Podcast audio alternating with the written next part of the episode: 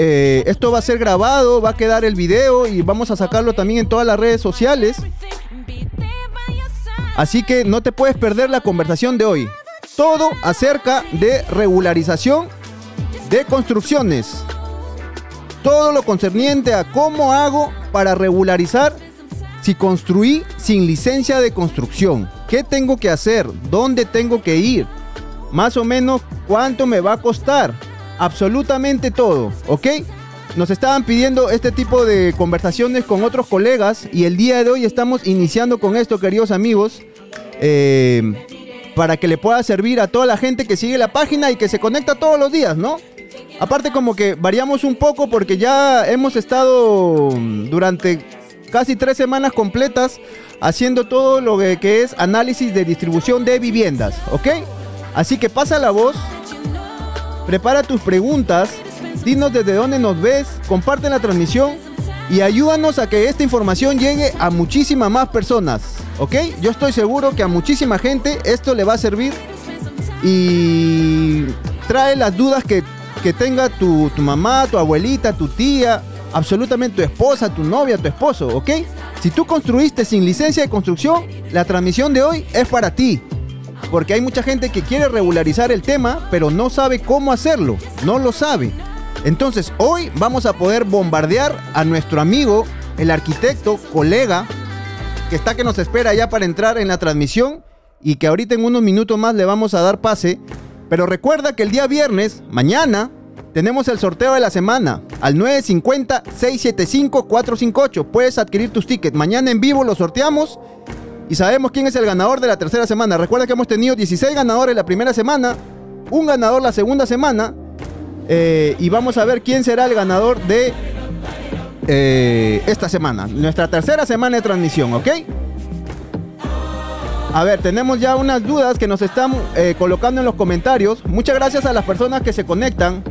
Recuerden que nuestro amigo, el colega Eder Mena, que va a estar muy pronto ahorita en unos minutos con nosotros, se dedica, una de sus especialidades es el tema de regularización, todo lo que es saneamiento físico legal en cuanto a terrenos, ¿ok? Es parte de nuestro equipo, trabajamos juntos, así que cualquier consulta, duda que tengas, vas a poderla hacer. Igual tienes en tu pantalla, a tu izquierda, el número de celular para todas las consultas que tengas luego de esta transmisión de hoy. Ok, vayan dejando sus consultas, díganos desde dónde nos ven para poder empezar con esta transmisión y así eh, recopilar toda la información que podamos. Muy bien, ahora sí, vamos a pasar a darle a nuestro amigo Eder Mena eh, pase para que se presente un poco, nos diga más o menos a qué se dedica, eh, cuál es su especialidad y luego ya iniciaremos con todas las preguntas eh, del, del, tema de hoy, ¿no? Recuerda, hoy día estamos viendo todo acerca de la regularización de la construcción de tu casa.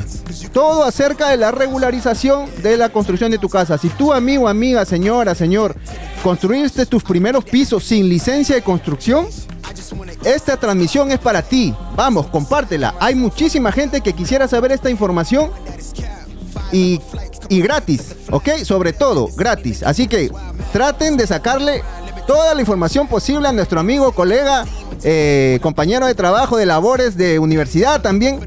Así que traten de jalarle la lengua. Vayan conectándose, queridos amigos. Ahora sí, empezamos. Hola, estimado Eder, ¿cómo estás?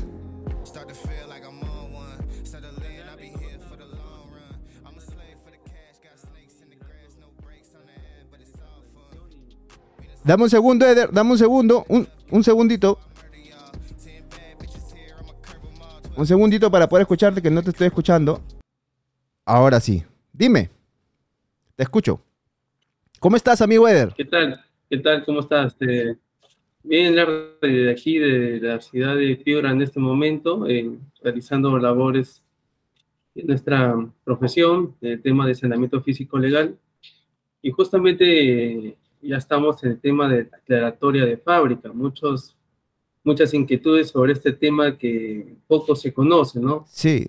Y este tema es muy, muy puntual por respecto cuando han construido sin ninguna alguna licencia de, construcción. Dime, Eder. Hoy, por hoy el término normal. discúlpame que te corte. Sí. Dime, este, ¿qué distintos escenarios? Recuerda que toda esta transmisión está pensada y está eh, ideada, planeada, enfocada en la mayoría. Y la mayoría son las personas que eh, están proyectando y que tienen en cuenta que una vivienda es el proyecto más importante de su vida, ¿no? Y también, de repente, eh, dentro de todas esas personas, hay mucha gente que ha construido sin licencia. ¿Por qué? Porque cree que es más caro, porque cree que se ahorra mucho dinero y por todos esos temas que a veces son tabú y que por desconocimiento uno lo hace, ¿no? Ahora, tú, en cuanto a tu especialidad, ¿tú qué me dirías? O sea, ¿cuáles son los escenarios, distintos escenarios en los, por lo cual se construye sin licencia?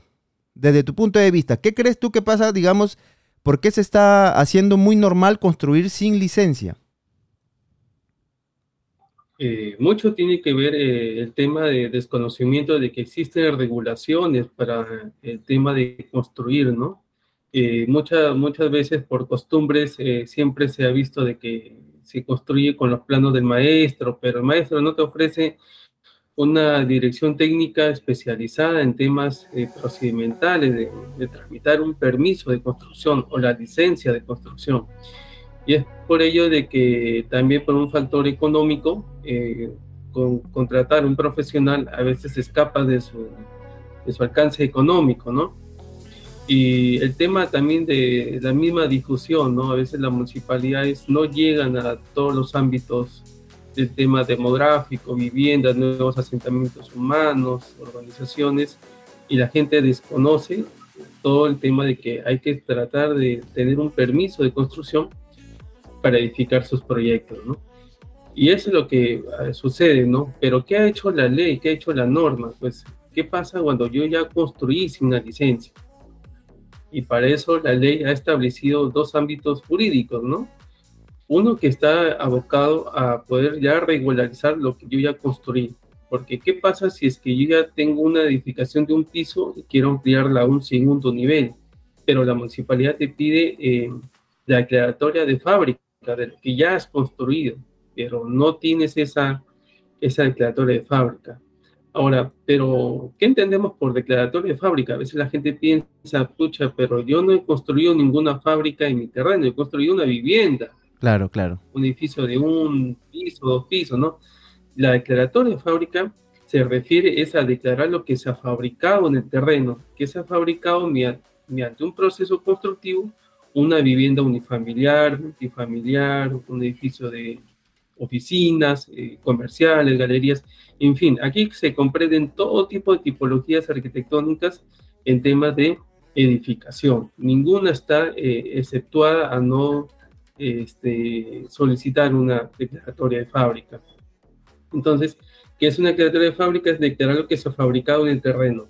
Y ahí donde ya entra según las características que declara ya el arquitecto y o ingeniero civil, indicará si es que a qué tipo tipología corresponde. Si es una vivienda, pues indicará que es una vivienda unifamiliar o, bifamiliar o multifamiliar.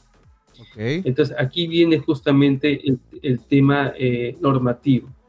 Pero ¿qué dice la norma? Pues la norma dice que si tú tu construcción sin licencia ha sido, construida antes que acabe el año 2016, o sea, el 31 de diciembre de 2016, tú tienes que regularizarlas en registros públicos mediante varios requisitos que deberás, deberás cumplir. Ok. si mi construcción sin licencia. Esa parte, por favor, repítemela. A ver, digamos que hay dos escenarios para poder regularizar. Los que han construido Así es. antes de diciembre de 2016 y los que han construido después de diciembre del 2016. Esos son los dos escenarios. Así es. Ok. Sí, así es. Muy bien. Prosigue, por favor. En el primero que, en el primero que has construido hasta el año 2016, hasta el 31 de diciembre de 2016, debes hacer la presentación de los planos, documentos técnicos en registros públicos, pero deberá estar firmado por un ingeniero o arquitecto con código de verificador de SUNAR con código verificador común. Entonces... A ver, espérame, ahí. Nuevamente, te, corto, discúlpame. Lo que pasa es que de repente la gente no sabe este, este, este detalle, ¿no? Que es muy importante. No, o sea, tú me quieres decir que no cualquier arquitecto y, o cualquier ingeniero puede hacer estos trámites. O sea, no basta con ser colegiado, con estar eh, hábil en tu colegio profesional, sino que aparte tienes que formar parte y tienes que ser verificador de los registros públicos. Así es, es Dime, esto, para hacer... esto es para la regularización eh, tanto municipal como en registros públicos o solamente es para, leer, para la regularización que se da en registros públicos? Para lo que es en registros públicos, pide que el profesional titulado y colegiado tenga una acreditación del mismo registro públicos de la SUNAR con su código de verificador común. Y para obtener este código debe cumplir con ciertos requisitos que te exige la misma entidad. Ya eso, este, cada profesional se acercará en la unidad registral donde se encuentre ubicado, se encuentra en Zonal Lima, Zonal Lambayeca, La Libertad, Zonal Tumbes, Zonal Piura, donde estén trabajando, desempeñando su ejercicio profesional, se acercará, se acercará a pedir los requisitos. Ok. Y es complicado este, cumplir con esos requisitos. Entonces, a ver, recopilando. Hay dos escenarios que uno puede regularizar la construcción de su casa. Todas las personas que construyeron su vivienda sin licencia de construcción antes de diciembre del 2016 y todas las personas que construyeron su vivienda sin licencia de construcción después del 2016 pueden hacer la regularización de su vivienda con dos distintos trámites, ¿no? Que se diferencian entre antes del 2016 y después del 2016. Pero no cualquiera puede hacer esa regularización, digamos, no cualquier profesional a los que ellos contraten, sino que aparte de que los arquitectos, ingenieros sean, eh, estén hábiles en sus colegios profesionales, tengan su número de registro de colegiatura, sean titulados y todo eso, aparte de eso, necesitan tener una inscripción como verificador de registros públicos y estar avalados o habilitados por registros públicos.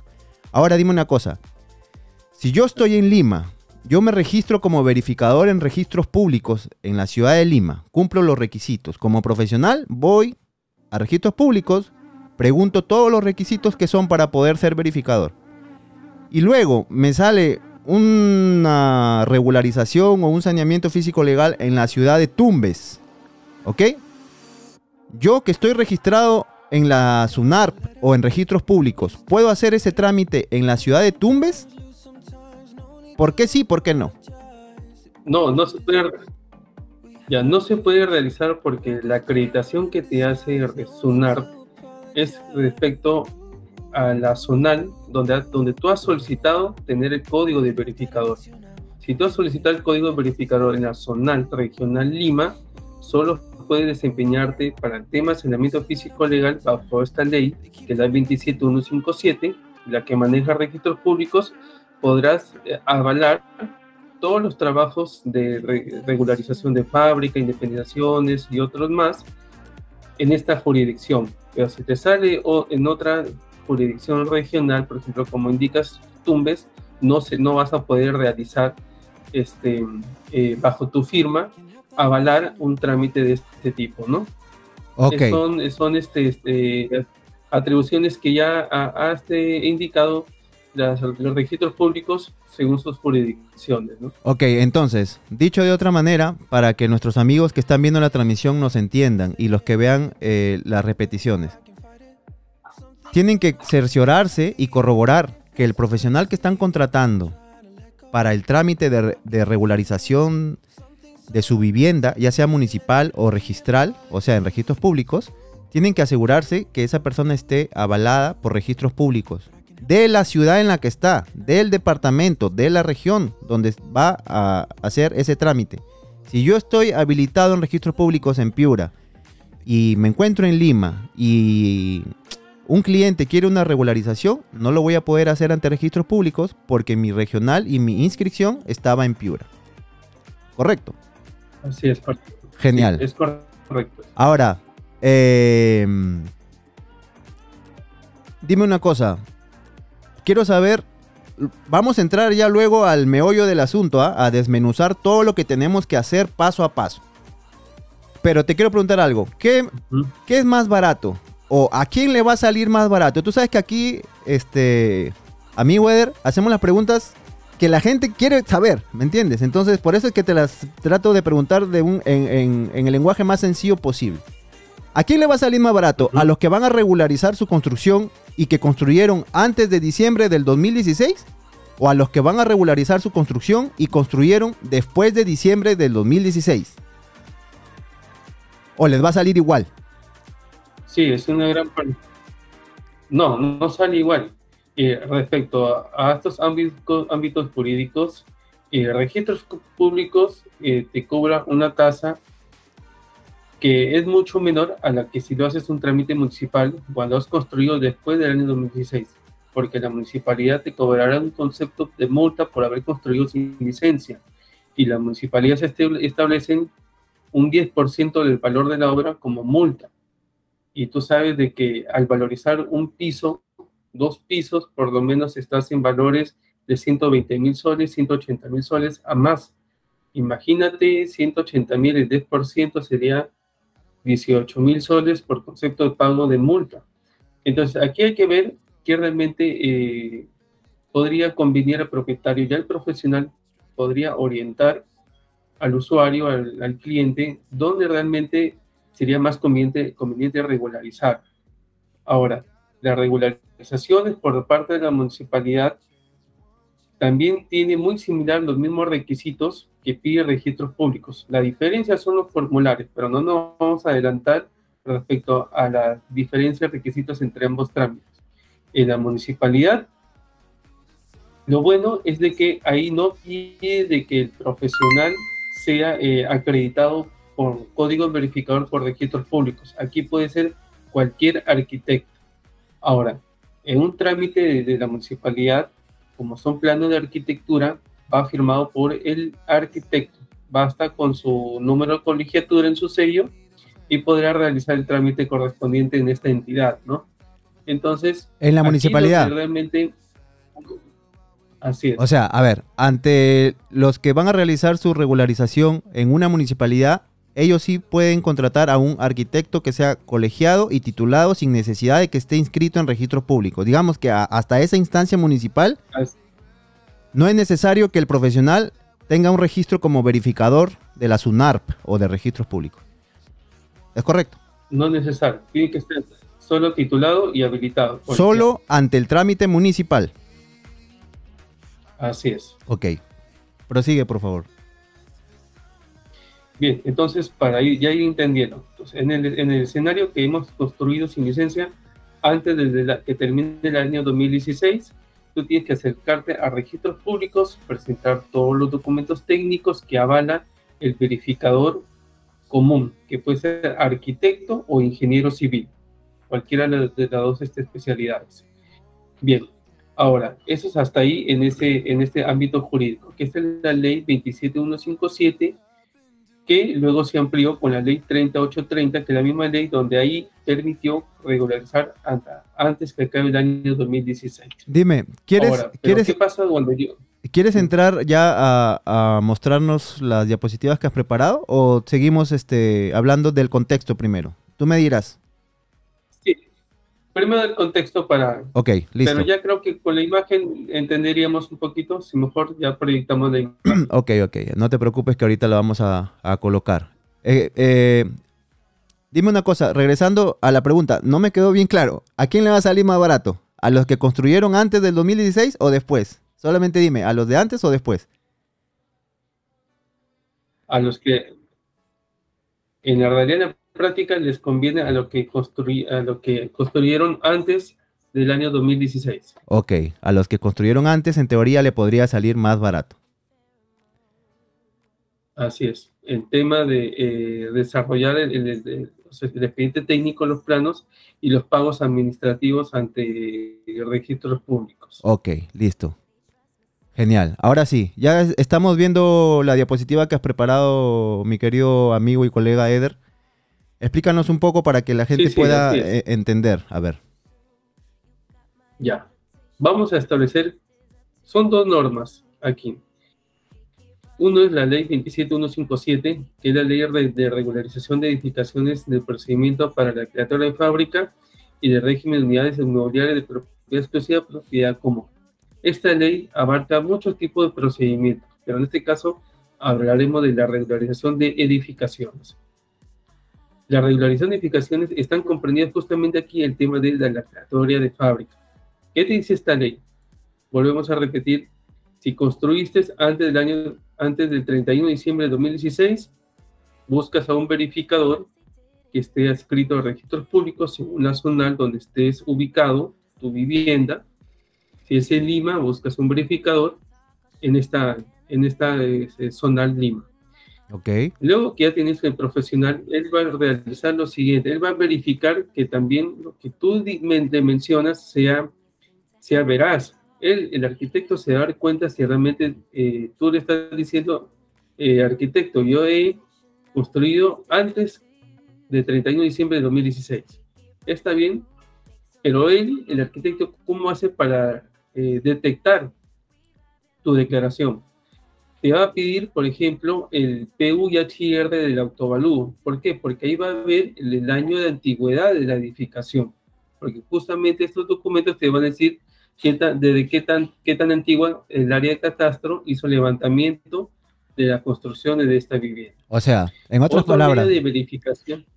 en otras palabras, si las personas que están viendo esta transmisión, que estoy seguro que les está gustando, por favor, si, si les está gustando toda la información que estamos dando aquí, compartan la transmisión, déjenos este un like, un corazón y todo lo, lo humanamente posible para poder saber que están ahí pendientes, ¿no? Tenemos casi 30 personas, Eder, que nos están viendo ahorita. Y bueno, los que están viendo la, los que van a ver la, repetición es información valiosa.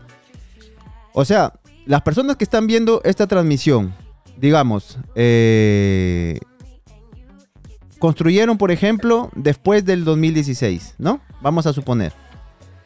Y dicen, ay, pero ¿quién se va a dar cuenta? ¿Quién va a saber si construí después del 2016 o antes del 2000? Porque tú sabes que siempre hay un vivo, ¿no? Entonces dice, ¿quién se va a dar cuenta? Yo voy a decir, yo voy a decir que yo construí, eh, construí, perdón, construí eh, antes, pero en realidad yo sé que yo construí después. Entonces lo que tú estás diciendo son métodos que usa el profesional para corroborar si efectivamente lo que nos dice el cliente que va a regularizar su construcción es cierto o no. No es que solamente de la palabra el cliente dice yo construí eh, antes del 2016 o yo construí después. ¿Cierto? Ya, miren, este, justamente eh, el verificador lo que va a realizar es lo siguiente. Obviamente el cliente le va a mencionar que construyó antes de esa fecha, pero lo que va a hacer luego de hacer el trámite de la de fábrica, lo va a inscribir en registros públicos. Cuando los registros públicos hacen la inscripción, ya en el documento de propiedad, agregará un asiento adicional donde aparece que cuenta con una edificación tipo vivienda de uno, dos, tres niveles. Pero ¿qué va a hacer con una copia de esta documentación? Le va a elevar a la municipalidad. ¿Para qué? Para que la municipalidad verifique si es que realmente con el área de catastro, si realmente la construcción ha sido realizada antes de esta fecha. O sea, de todos modos, se va a detectar, pero ya hay corre una situación de suerte en el caso que construyó después de este año 2016 y la municipalidad detecta que probablemente la construcción se hizo el 2019-2020, va a advertir a registros públicos mediante un informe técnico y decirle, ¿sabes qué? Yo como municipalidad, esta construcción no ha sido en este, hasta el 2016, sino el 2019 o 20, ¿no? Entonces, mediante un informe técnico va a comunicar a registros públicos y puede declarar este, la, baja de la inscripción de esta declaratoria de fábrica. Por eso es que hay que ser bastante eh, consecuentes con lo que el verificador asume también, ¿no? Y ahí sí corre el tema de la ética profesional, ¿no? Del arquitecto, del ingeniero. claro. Ah, ya, ok, por lo que te entiendo. También hay profesionales que se prestan para la jugada, digamos. O sea, que pueden hacer el trámite de, construcción si, lo hicieron antes del 2016 y ellos podrían eh, avalar que se hizo después del 2016. Pero la municipalidad igual se va a dar cuenta, obviamente. Sí, eh, te comento algo, este, Larry. Eh, yo he trabajado en áreas de catastro y siempre hemos este, recibido la declaratoria de fábricas que hacían colegas verificadores. Y cuando llegaban los expedientes eh, de una manera aleatoria, no todas las tomábamos, seamos realistas, y verificamos eh, si es que esa declaratoria de fábrica ha sido realmente comprendida dentro de este marco normativo. Se, ha visto, se han visto casos donde hemos detectado que han sido edificaciones de construcción reciente y no han debido haber sido declaradas bajo esta norma. Lo que hemos eh, hecho es lo siguiente, hemos preparado el, informe técnico debidamente oficiado a registros públicos para que tome las acciones correspondientes, ¿no? Porque, eh, ¿Por qué? Porque a veces son construcciones que también tienen aspectos antirreglamentarios. Ese es un tema que también vamos a hablar en su momento, porque la declaratoria de fábrica, obviamente sin licencia, nunca hubo respeto a las normas urbanísticas, a los parámetros, ¿no? Unos construyeron con voladizos y retiros, no hay mucha área libre, entonces ahí vienen estas cuestiones, y quien saben de estos casos ya cuentan con precedentes administrativos de intervenciones de fiscalización. Ok. Entonces, y digamos que recurrir bajo la vía municipal, se van por la vía registral, ¿no? Claro, digamos que como tú has estado en el escenario del de, eh, ámbito municipal también, sí se dan todas estas cosas. Y la municipalidad sí, sí, así es. se han dado casos. Ok. Genial, genial. Así es. Bien, entonces este, hasta ahí ya creo que ya tenemos entendido por qué con esta ley, la 27157, puedo declarar directamente a registros públicos con, firma de verificador, arquitecto o ingeniero. Bien, hasta ahí estamos entendidos. Pero ¿qué pasa si construyo ya después, ya a partir del año 2017 al presente año, la presente fecha? Y he construido sin licencia. Lo que te dice la municipalidad es lo siguiente, está bien, vas a regularizar conmigo, pero vas a cumplir con ciertos requisitos. El 100% de los requisitos son documentos técnicos y ya vamos a explicar cuáles son. Claro. Pero te pide, ¿sabe qué? Aquí me vas a pagar, aparte del derecho de tramitación, un derecho pago de la multa. Ahora, el tema del pago de la multa, hay que saber uno como profesional en qué momento este, solicitar la regularización a la municipalidad. Porque la municipalidad también regula aspectos de beneficios este, tributarios, el tema de multas también, ¿no? Entonces, supongamos que el arquitecto presentó una regularización del año pasado, 2021, de una vivienda de dos pisos construido sin licencia y se acerca a la municipalidad con el expediente a regularizar la construcción. ¿Y qué hace la municipalidad según, según el valor de la obra? Supongamos que tengo un valor de 200 mil soles, el valor de la obra, la municipalidad te va a cobrar por derecho de multa 20 mil soles, que es el 10%. Pero tú como profesional eh, averiguas, le haces, obviamente, hay que entender que si quieres darle máximo valor al cliente, ¿qué es lo que haces? Pues te consultas al área de rentas, al área de, administración tributaria, en qué meses se dan los beneficios tributarios. Ok, atención aquí. esa multa ya no pagarías el 10%, sino el 50% de ese, monto. Atención que esto que nos está diciendo nuestro amigo... por ahí... Nuestro amigo Eder, es un tip, una pepita de oro para que las personas puedan regularizar en el mes preciso, adecuado, para que la municipalidad les haga los descuentos respectivos. No lo hagas en cualquier mes, averíguate en qué mes hay estas amnistías que le llaman, eh, o cuál es el nombre técnico, Eder, amnistías puede ser. Así es. Sí, son, son amnistías tributarias, ¿no? Por, conceptos de, diferentes tipos. En este caso, el tema de multas, pues, ¿no? Ok. Y bien, pues eh, pongamos un escenario. Digamos que eh, el cliente pues eh, te pide ya regularizar en el mes de octubre, noviembre, y tú dices, un momentito, pues, entonces, ¿te parece si ingresamos el mes de diciembre porque tenemos beneficios tributarios y de esa multa que nos ha salido, porque obviamente tú ya le vas a advertir, advertir cuánto va a ser de multa, y va a decir, wow, son 20 mil soles, es demasiado. O sea. Entonces, aprovechan las amnistías tributarias y pueden pagar menos de ese valor. Ok. un 50% todavía menos. Ok, digamos que de los 20 mil soles, si averiguaste una amnistía tributaria municipal, te puede salir 10 mil soles. Pero mira, eso si, tú lo pones en una balanza con tramitar tu licencia de construcción y haberlo hecho de una manera formal, te va a salir muchísimo menos si es que tú lo hiciste de una manera formal. ¿Es correcto, amigo? Sí, es correcto, porque imagínese, pues si tú hubieras hecho el trámite regular antes de construir, buscaste salir al arquitecto, aquí se recomienda lo siguiente. Aquí de la, contratación para un tema de licencia debe ser un arquitecto porque somos los que manejamos el tema también administrativo, ¿no? Porque no solo de que el arquitecto te hizo el expediente de los planos y se lo entregó al cliente y luego ya, ya, cumplió, no. Debe de asegurar que también el arquitecto le tramite a la gestión municipal administrativa de obtener la licencia. Entonces, obviamente, si tú pides de manera oportuna, no te van a castigar con los costos, ¿no? Vas a pagar un precio. Ahorita con el tema de los, los trámites administrativos, son bajos los costos de la licencia. Eh, en el caso, por ejemplo, aquí visto en Piura eh, una licencia 180 soles, ¿no? Ha cambiado eso, eh, ¿no? 200 soles, son, ha cambiado antes. No era tan barato, no era tan barato antes.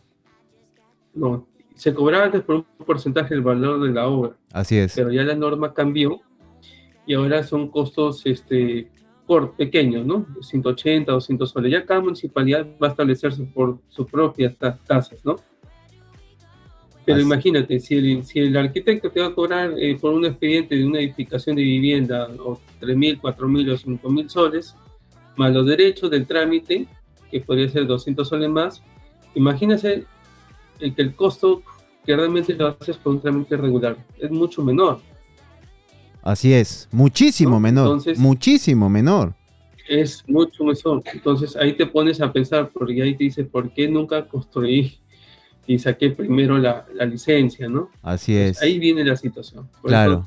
se recomienda al 100% solicitar previamente una licencia de edificación, ¿no? Así es, así es, así es. Eh, muy interesante, Eder, lo que nos cuentas. Vamos a saludar por un segundo a nuestros amigos que se conectan el día de hoy. Está nuestro amigo Patrick Castillo Castillo. Buenas noches, Patrick. Eh, Copel Coveñas nuevamente por aquí. Buenas noches. Zaida Belis, ¿cómo estás? Hola, Becker Wilka, ¿cómo estás? Sigamos, Eder. A ver, síguenos dando más pepitas de oro, más tips, consejos. Tú sabes que lo que acá buscamos es eh, darle la facilidad a la gente para que se ahorre unos soles, que se formalice si es que construiste sin licencia de construcción. Sí, quería concluir con el temita justo en el tema municipal, cuando regularizo en la municipalidad. Dale. Obviamente, como ya lo que hemos mencionado, eh, pagas un valor, una multa, 10% del valor de la obra. Que si lo presentas en un mes adecuado, con amnistía, pagas un menor valor. Pero cuando tú pagas, cuando vas a pagar una multa, el área de, fiscalización te va a emitir eh, una especie de liquidación de pago. Pero ¿qué pasa si esa liquidación de pago lo pagas dentro de los tres primeros días hábiles o cinco días hábiles? Pagas una cuota menor en porcentaje, o sea, puedes pagar hasta menos. O sea, te baja más todavía. hay todo este tipo de cosas. Y te baja más todavía. ¿Por qué? Porque te dan un plazo de 30 días hábiles, ¿no? y quién sabe te bajaron a un 50%, de los 20 mil ahora son 10 mil, ¿no? Pero en la liquidación que te han hecho, te dice, si usted paga, hace un pronto pago dentro de los 5 días hábiles o 3 días hábiles, eso cada municipalidad lo establece, y puede decir, te pueden bajar todavía un, un porcentaje adicional. Entonces siempre es bueno averiguar a las municipalidades. Así es. Y Las municipalidades todos tienen diferente regulación, tendrán que averiguar cada una de ellas. Exacto, sí, todas son distintas, ¿no? Bueno, en realidad, eh, el TUPA, que es el texto único de procedimientos administrativos, creo que no es uno único para todas las municipalidades, sino que varía según su ubicación, ¿correcto? Bien, lo que varía son los costos de derechos administrativos y de multas, ¿no? Pero los requisitos técnicos que te piden si son los mismos en cualquier municipalidad, en cualquier ámbito a nivel nacional. No hay distinción en municipalidades distritales o provinciales. Todos te van a pedir los mismos requisitos, planos, formularios. Claro. A ver, voy a hacer un paréntesis aquí a todas las personas que están escuchando, muy interesadas en este tema. Al 924-772-835 puedes hacer las consultas del caso. Si tienes un una vivienda, un predio por regularizar. Nos dices dónde te encuentras, te respondemos y aquí te estamos dando muchísima información de valor a costo cero porque queremos ayudarte. Pero si aún así no encuentras el profesional eh, adecuado, no olvides que en Esencial, que es la empresa donde nosotros estamos este, trabajando ahorita, hacemos estas regularizaciones. Así que contáctate al 924-772-835 o pásale la voz a alguien que de repente esté necesitando este tipo de trámites, que nosotros te podemos asesorar y hacer el trámite. Mira cómo estamos compartiendo contigo esta información valiosa, dándote los tips, los consejos para que no te salga tanto tu multa, para que sepas adecuadamente qué procedimiento debes realizar. ¿Ok? Así que... Ya sabes, puedes contactarte al 924-772-835, que el arquitecto Eder Mena y quien les habla, el arquitecto de Larry Salas, pueden tomar tu caso. Muy bien. Prosigue, amigo, por favor, dales toda la información. Ya sabes, acá no nos guardamos nada. Acá le damos absolutamente toda la información para que la gente se ahorre unos soles y entienda también que construir con licencia de construcción es más barato. Siempre lo digo yo en todos los videos, ¿no? Así que vamos, yo creo que tu explicación está siendo bien clara. Prosigue, amigo. Sí, bien. Ahora nos vamos a poner en escenarios que se dan en la práctica. Vamos a ver. Eh, supongamos que en, una, eh, en un terreno se ha construido un piso sin licencia, ¿no? Ok. Y se ha construido antes de que acabe el año 2016. Entonces hay que regularizar los registros públicos. Pero, ¿qué pasa si es que tú quieres hacer una, una ampliación? Y esa ampliación ya es fecha presente, ya tienes que pedir a la municipalidad presentar los planos de la ampliación. Pero te acercas a la municipalidad y van a ver tu partida registral, porque es lo que primero de lo que te piden. Para una licencia de construcción o edificación, la municipalidad te va a pedir eh, el documento de propiedad, la partida registral. Y ahí va a aparecer de que, pues, tienes un terreno, digamos, de 8 por 20, pues, ¿no? Y tú pides ya la licencia de ampliación. Y ahí la municipalidad, ¿qué te va a decir? Está bien, si tú quieres ampliar a un segundo nivel, o bien tráeme la, licencia cuando construiste ese primer piso, o la declaratoria de fábrica inscrita en tu partida registrada. Pero no tiene ninguna de las dos ahí es donde ya viene la situación. Tú como, supongamos que tú eres el proyectista, pues, ¿cómo resuelves al cliente esta situación? Vas a tener que hacer un procedimiento previo, que es regularizar la construcción en registros públicos. Y para que en la partida registral aparezca que ya esté edificado este primer nivel. Y ahí ya puedes tramitar en la municipalidad la licencia de ampliación del segundo o tercer piso, depende de eh, los parámetros urbanísticos, ¿no? Tienes que sacar un certificado de parámetros urbanísticos para saber hasta cuántos pisos puedes edificar, ¿no? Muy bien. Y con eso ya te acercas a lo que necesita tu cliente, pues, ¿no? Justamente. Ok, entonces, a las personas que... Dime, dime, prosigue, por favor. Sí, ¿ya? Entonces, en ese sentido, pues, tienes que ver de qué manera estratégica solucionas el tema de cuando quieres pedir una licencia de ampliación. Ahora, ¿qué pasa si en el mismo caso el cliente no quiere ampliar un segundo piso, pero quiere hacer una obra nueva de cero? Capaz que la construcción ya es demasiado antigua, ya tiene 80 años eh, o menos, pero ya no ha sido construida con, con buenas bases, ya se encuentra con fisuras y la edificación no puede soportar una ampliación. Y tú te preguntas, ¿cómo, cómo, ¿qué es lo que puedo realizar? Ahora, lo que tienes que hacer ahí es sacar a la municipalidad una licencia de demolición. Si en la partida registral no indica que existe declaratoria de fábrica, puedes solicitar la licencia de demolición y pues en un trámite siguiente hacer el trámite de la obra nueva. Pero ¿qué pasa si en la partida sí tiene declaratoria de fábrica pero ya la edificación está demasiado, ya este, deteriorada con fisuras por su antigüedad, ¿no? Entonces vas a tener que solicitar una licencia de demolición. ¿Y qué te pide la municipalidad? La partida registral, documentos técnicos, eso sí tengan en clase. ¿Qué son documentos técnicos? Siempre son la memoria descriptiva, plano de ubicación, los planos de distribución y los formularios que te pide la municipalidad. Estos formularios se encuentran a título gratuito, los pueden descargar por, por la web, por la página del Ministerio de Vivienda, o en cada municipalidad tiene sus propias páginas, y están los formularios únicos de edificación, que se denominan el FUE. Estos formularios han sido regulados por la 29090, que es la Ley de Regularización de Habilitaciones Urbanas y Edificaciones. Y ahí descargas estos formularios. Entonces ahí pide la licencia de demolición y hace, efectúa la demolición.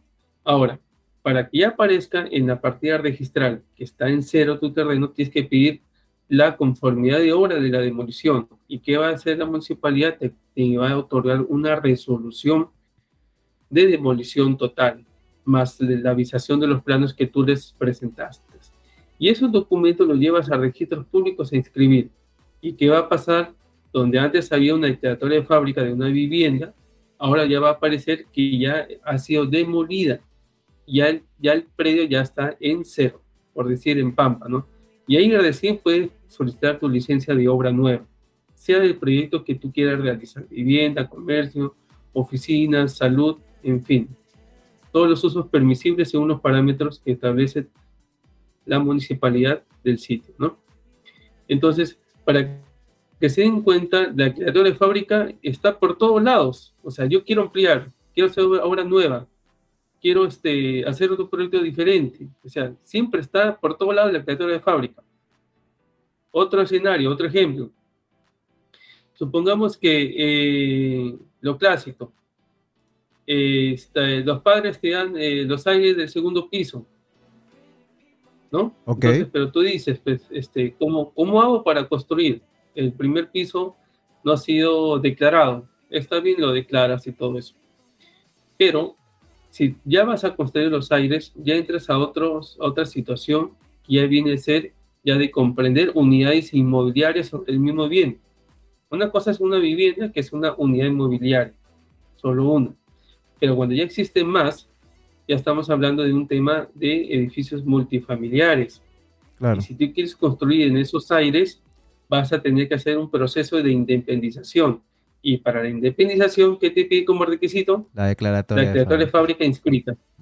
Porque si no tienes declaratoria de fábrica inscrita, ¿cómo independizas? Así es. O sea, hay un sentido común técnico, ¿no? Que tú dices, la norma es clara. O sea, si quieres independizar, declárame que existe una construcción. Si no declaras, no puedes acceder a una independización. No se puede hacer de ninguna forma. Escúchame. Entonces, otro caso te pongo. Otro caso. Ya. El COVID. ¿No? Ok, mi, papá construyó tres pisos. O cuatro pisos. Y somos cuatro hermanos. Todo lo construyó sin licencia. Mi papá, lastimosamente, fallece por COVID. Que es un caso de muchísima gente, ojo. ¿ah? O sea, este escenario es el caso de todo el mundo, creo, porque nadie sabía lo rápido que se podía ir las personas que más queremos, ¿no? Entonces, Eder, en ese caso, la gente que está en esa situación, la que el dueño, en teoría, de la propiedad, pero que seguía figurando como terreno para registros públicos, eh, fallece y en realidad no es un terreno, sino son tres pisos o cuatro pisos y son tres hijos y cuatro hijos. ¿Cómo se reparten o cómo regularizan esa herencia, digamos? Bien, sí, una, buena pregunta. Eh, eh, supongamos que la edificación tiene cuatro niveles, en, cada nivel hizo un departamento. Para poder eh, de una manera repartir, repartirse entre, hermanos, ellos lo que se van a encontrar es de que al hacer de, este, pedir el documento al registro público de la propiedad, van a ver de que está en Pampa. No va el documento de propiedad no, no, no va a declarar que existe cuatro niveles, cuatro departamentos. Entonces, ahí entra a tallar el verificador. ¿Qué, ¿Qué es lo que va a hacer? Esta ley no solo a regular para un tema de declarar edificaciones sin licencia, sino también hacer de manera, este, en el mismo procedimiento, regularizar la edificación, que la criatura de fábrica, luego hacer la independización de las unidades inmobiliarias que se han generado. Entonces, en un solo procedimiento, el verificador va a hacer, va a hacer estos dos actos. Regulariza que es la, que es la declaratoria de fábrica, e independiza.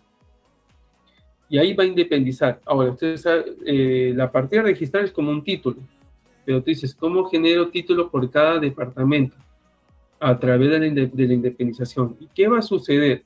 la partida registral inicial se va a cerrar y se va a generar una partida por cada nivel, por cada piso, por cada departamento. Y ahí ya estos herederos, partiendo ya de una asociación intestada, porque como han sido los, padres, los dueños, obviamente eh, siguen los hijos, para que los hijos aparezcan en la partida registral, tendrán que ser una asociación intestada. Así es. Entonces ahí aparecen todos los herederos, digamos los cuatro o cinco hermanos, todos los que estén ahí comprendidos dentro de esta sociedad conyugal, ¿no? Y Ahora aparecen... No solo dentro de la sociedad conyugal. Hermanos, ¿no? Me refiero, no solamente dentro de la sociedad eh, conyugal, ahí aparecen si hubieron hijos fuera de, la sociedad conyugal también, o sea, aparecen todos los herederos, digamos. Pero eh, eso ya es un tema más legal de, abogados, ¿no? Sí. Sí, es un tema que se trataría en otros, este, digamos, en un desarrollo más a detalle. Así es. Pero lo voy a igual a responder, para no, para no dejar la idea suelta. Prosigue. En el caso de que existan herederos o hijos ilegítimos, tendrán que hacer, pedir este, que se le incluyan en el tema de la asociación intestada, para que esta persona, este hijo que estuvo fuera del matrimonio, se incluya dentro de la herencia que, que han dejado los padres, ¿no? Este, estos patrimonios. Entonces, tienen que resolver un tema ahí eh, legal a través de notaría y ya pueden estar, aparecer en la partida registral, ¿no? Entonces, pero eso es un tema que este, tendrían que ir a la notaría para poder resolver. Sí, de, resolverse se puede. Claro. Digamos que... Estas personas pueden incluirse a esta partida. Digamos que, que, cuando ya, ok, son cuatro hijos, digamos, ¿no? De donde sea, de la misma, del mismo matrimonio o fuera o todo, ya, ok. Ya se supo que son solo cuatro hijos, la construcción tiene cuatro pisos, regularizaron y nos quedamos hasta la independización, ¿cierto? Ahí qué más prosigue, digamos, para que... Sí, así es. Ya, en la independización, luego de tener ya todo saneado, la, asociación intestada, ya están ahí legítimos, ilegítimos todo eso resuelto, la independización va a generar una partida por cada departamento que se ha producido en, en el proceso de independización. Entonces, pero en cada partida van a aparecer toditos, toditos los herederos, todos los hijos. Entonces, supongamos que en el primer piso, a decisión, a, digamos, que hayan este, acordado los herederos, digamos, tendrán que, el que se queda en el primer nivel, supongamos, eh, sean cuatro, cuatro hermanos, tres de ellos le darán sus acciones y derechos al que se quedará en el primero. Okay. ¿Para qué? Para que ya aparezca con la totalidad de las acciones y derechos de todo ese bien del primer piso independizado. En el segundo nivel, de la, misma manera, porque así de una manera ya se van liberando este, eh, las unidades inmobiliarias a quien en acuerdo mutuo se van a corresponder cada departamento. ¿no? Claro. Entonces ahí ya viene ya un tema de, de, acuerdo, de decisiones entre los hermanos, yo me quedo... O guerras, ¿no? o guerras también vienen ahí. Sí, aparecen los conflictos y todo eso. La verdad, yo he visto casos que no he podido yo realizar independizaciones porque los herederos, los hermanos no se ponían de acuerdo. Unos querían el primero, otros querían el segundo y nunca se ponían de acuerdo y se truncaba el procedimiento. No te puedo creer. Entonces, este, pero ya, a pesar que, sí, a pesar de que nuestro alcance es resolver un tema de independización. Ok porque el tema de ya transferir a quién tomará este piso o este departamento, ese es un tema ya notarial, pero a veces ellos no entienden y ya, ya el arquitecto, el ingeniero ya pues este, no ven una, una, una, decisión, un, este, un acuerdo entre los hijos, los hermanos y no realizan ninguna independización y quedan con el mismo problema de siempre, que, que nunca este, ni siquiera van a declarar la edificación, ¿no? Ok. Y ahí aparecen ya, pues, este, estas situaciones que quedan ahí. Ahí, siempre cuando vean eh, por la calle dice eh, terreno en litigio. Así es. Esos son problemas de este tipo. Ahí es cuando los hermanos están que cuando, ven sacan los ojos. Sí, problemas, ¿por qué? Problema de ellos, no se, no se, no se, este, acuerdan muy bien, y en fin, ahí aparecen estas situaciones. Sí, el pan de cada día es eso. Bien, pues no, entonces, este, eh, Sí, entonces lo que tú mencionas, la entonces, este, si todo está bonito y los hermanos, eh, pongamos otro escenario, ya acuerdan, digamos, eh, si son cuatro hermanos, el que se queda en el primero va a recibir el porcentaje de su herencia, ¿no? Y se le van a entregar al hermano que se va a quedar en el primer piso. Y así eh, sucesivamente en el segundo y hasta que ya todos se repartan y tengan el 100% de las acciones y derechos sobre el bien independizado. O sea, de cada piso, digamos, de cada DEPA. De cada piso. Pero hay otro, hay otro detalle adicional. Los estacionamientos también se independizan, porque nunca puede, usted sabe, en una, en una plaza de estacionamiento no puede entrar un solo auto. y es, Una, y es un uso exclusivo y solo puede utilizarlo uno. Entonces, esas, esos estacionamientos también se les puede generar su propia este, unidad inmobiliaria, su propia partida a registrar como estacionamiento. Ya los hermanos decidirán quién, quién toma, quién toma este, este estacionamiento, ¿no? Así también suceden con los aires, con las azoteas.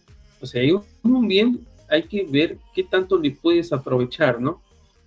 Entonces las azoteas también a veces, este, o bien se declaran como un bien común para que los utilicen todos para fines recreativos, sociales, de servicios, para la lavandería, puede ser para uso de bien común. Pero eso tiene que estar establecido en el informe del verificador, en el reglamento interno, que son parte de los requisitos para una independización. El reglamento interno es donde, donde ponen las reglas respecto a todo lo que comprende las propiedades exclusivas y la propiedad común. La propiedad exclusiva viene a ser lo que se usa de manera privada, lo que, es, lo que son los departamentos, los estacionamientos. La propiedad común son los ingresos, los pasadizos, las, las escaleras. Y todo eso se regula, pues, ¿no? Claro. Entonces, justamente el reglamento interno es parte del procedimiento de independización. Pero, pero para independizar, recuerden, necesitas que también declares la declaratoria de fábrica. Así no es. Puedes, no puedes presentar de frente a independizar y el informe no habla nada de declaratoria de fábrica, no se va a poder por ninguna de las formas poder independizar. En otras palabras, para todo se necesita la declaratoria de fábrica. Sí, aparece para todas las cosas, ¿no? Otro dato que les quiero mencionar es, por ejemplo, ¿qué pasa si es que por una situación este, de urgencia de salud necesitas este, hipotecar la, la casa, ¿no? Tú te acercas al banco y le dices, ¿sabes qué? Tengo una casa de cuatro pisos en una buena zona. Este está muy bien valorizada, de, que, de lo que veo por ahí, las ventas de algunos predios, he consultado y más o menos está por 300 mil dólares mi vivienda de cuatro pisos. Y le llevas al banco tu partida a registrar, pero lo que ve el funcionario del banco va a ver, pero usted aquí en el documento dice un terreno de 20 por 50 pero no veo que diga aquí el asiento donde declara la inscripción del declaratorio de fábrica. No dice que tiene los cuatro pisos, tres pisos que tú me mencionas. Así tú le muestres las fotos, eh, vistas satelitales, él te va a creer todo eso.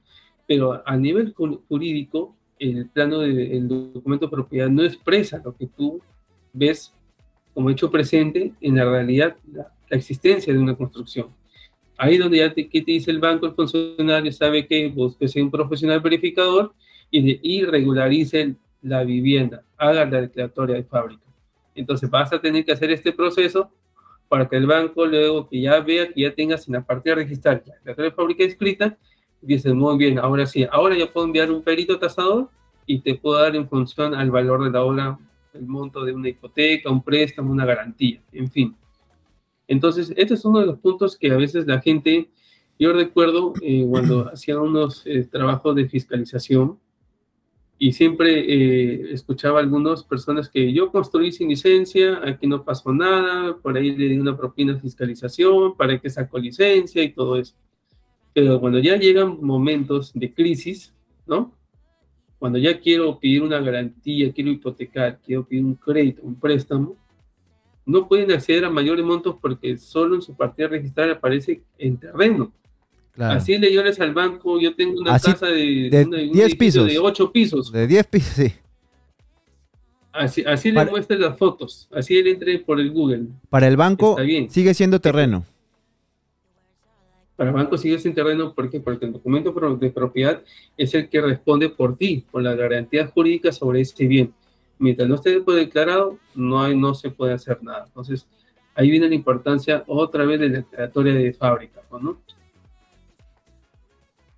Bacán, Eder. Bacán. Bacán porque nos estás dando bastante información así en facilito. Y esto es lo que en realidad en este espacio digital, así es. este y sobre todo siendo del mismo equipo, eh, hacemos por aquí, ¿no? Tratamos de facilitarle las cosas a muchísima gente, orientarla, darle información valiosa, eh, gratuita, para que ellos puedan ir regularizando poco a poco e ir confiando en que se puede construir con licencia de construcción que a la larga es más barato. Mira, voy a leer unos comentarios que hay por aquí, como que hacemos un paréntesis para que tú sigas. Ojo, yo te he dicho, tienes, si puedes hablar cuatro horas, no hay ningún problema porque esto queda grabado. Así que hay mucha gente a la que le va a servir. Eh, voy a leer unos comentarios, nos dicen muy interesante. Alfredo Pillaca Anampa nos dice muy interesante. David Velasco Yamoca, muchas gracias por esas estrellas. Eh, acá tengo un comentario largo que ahorita te voy a leer. Copel Coveñas también nos dice interesantes. Mira, acá voy a leerte un comentario como que lo vamos respondiendo para poder eh, ayudar a todas las personas. Ya dice, eh, yo, no he, yo no he realizado, nos dice Juana Rosa Rueda Padilla, yo no he realizado la declaración de fábrica de mi vivienda. El primer piso lo hice antes del 2016. Los pisos siguientes fueron hechos después del 2016. Wow, qué caso particular. Pero en ambos casos saqué licencia de construcción. Ah, bueno, tiene licencia de construcción. ¿Qué tengo que hacer para la declaratoria de fábrica? Bien. Bien, qué bueno. Eh, justamente esto es uno de los puntos que se iban a tomar. ¿Qué pasa cuando ya, eh, cuando ya cuento con la licencia? En este caso, ya la situación jurídica cambia aquí. Si ahí ya no interesa eh, respecto a qué año lo construiste con licencia. Como la licencia las emite las municipalidades, tú tienes una licencia del primer nivel y otra licencia de los más niveles que pidiste en esa ampliación. Lo que tienes que hacer es pedir a la municipalidad la conformidad de obra y declaratoria de edificación. Buscas a tu arquitecto, le vas a alcanzar la copia de los planos que te aprobaron en cada licencia con la misma resolución de licencia para que él efectúe en eh, los planos definitivos con las copias que tú le alcanzas, llenen los formularios, adjunte las resoluciones que te dieron a ti y pida a la municipalidad el siguiente procedimiento, conformidad de obra y declaratoria de edificación. La municipalidad, a recibir esta información, ¿qué es lo que va a hacer? Va a enviar un, un, este, asistente técnico, que también es un ingeniero un arquitecto, y va, a ver si es que realmente has construido conforme a tus planos.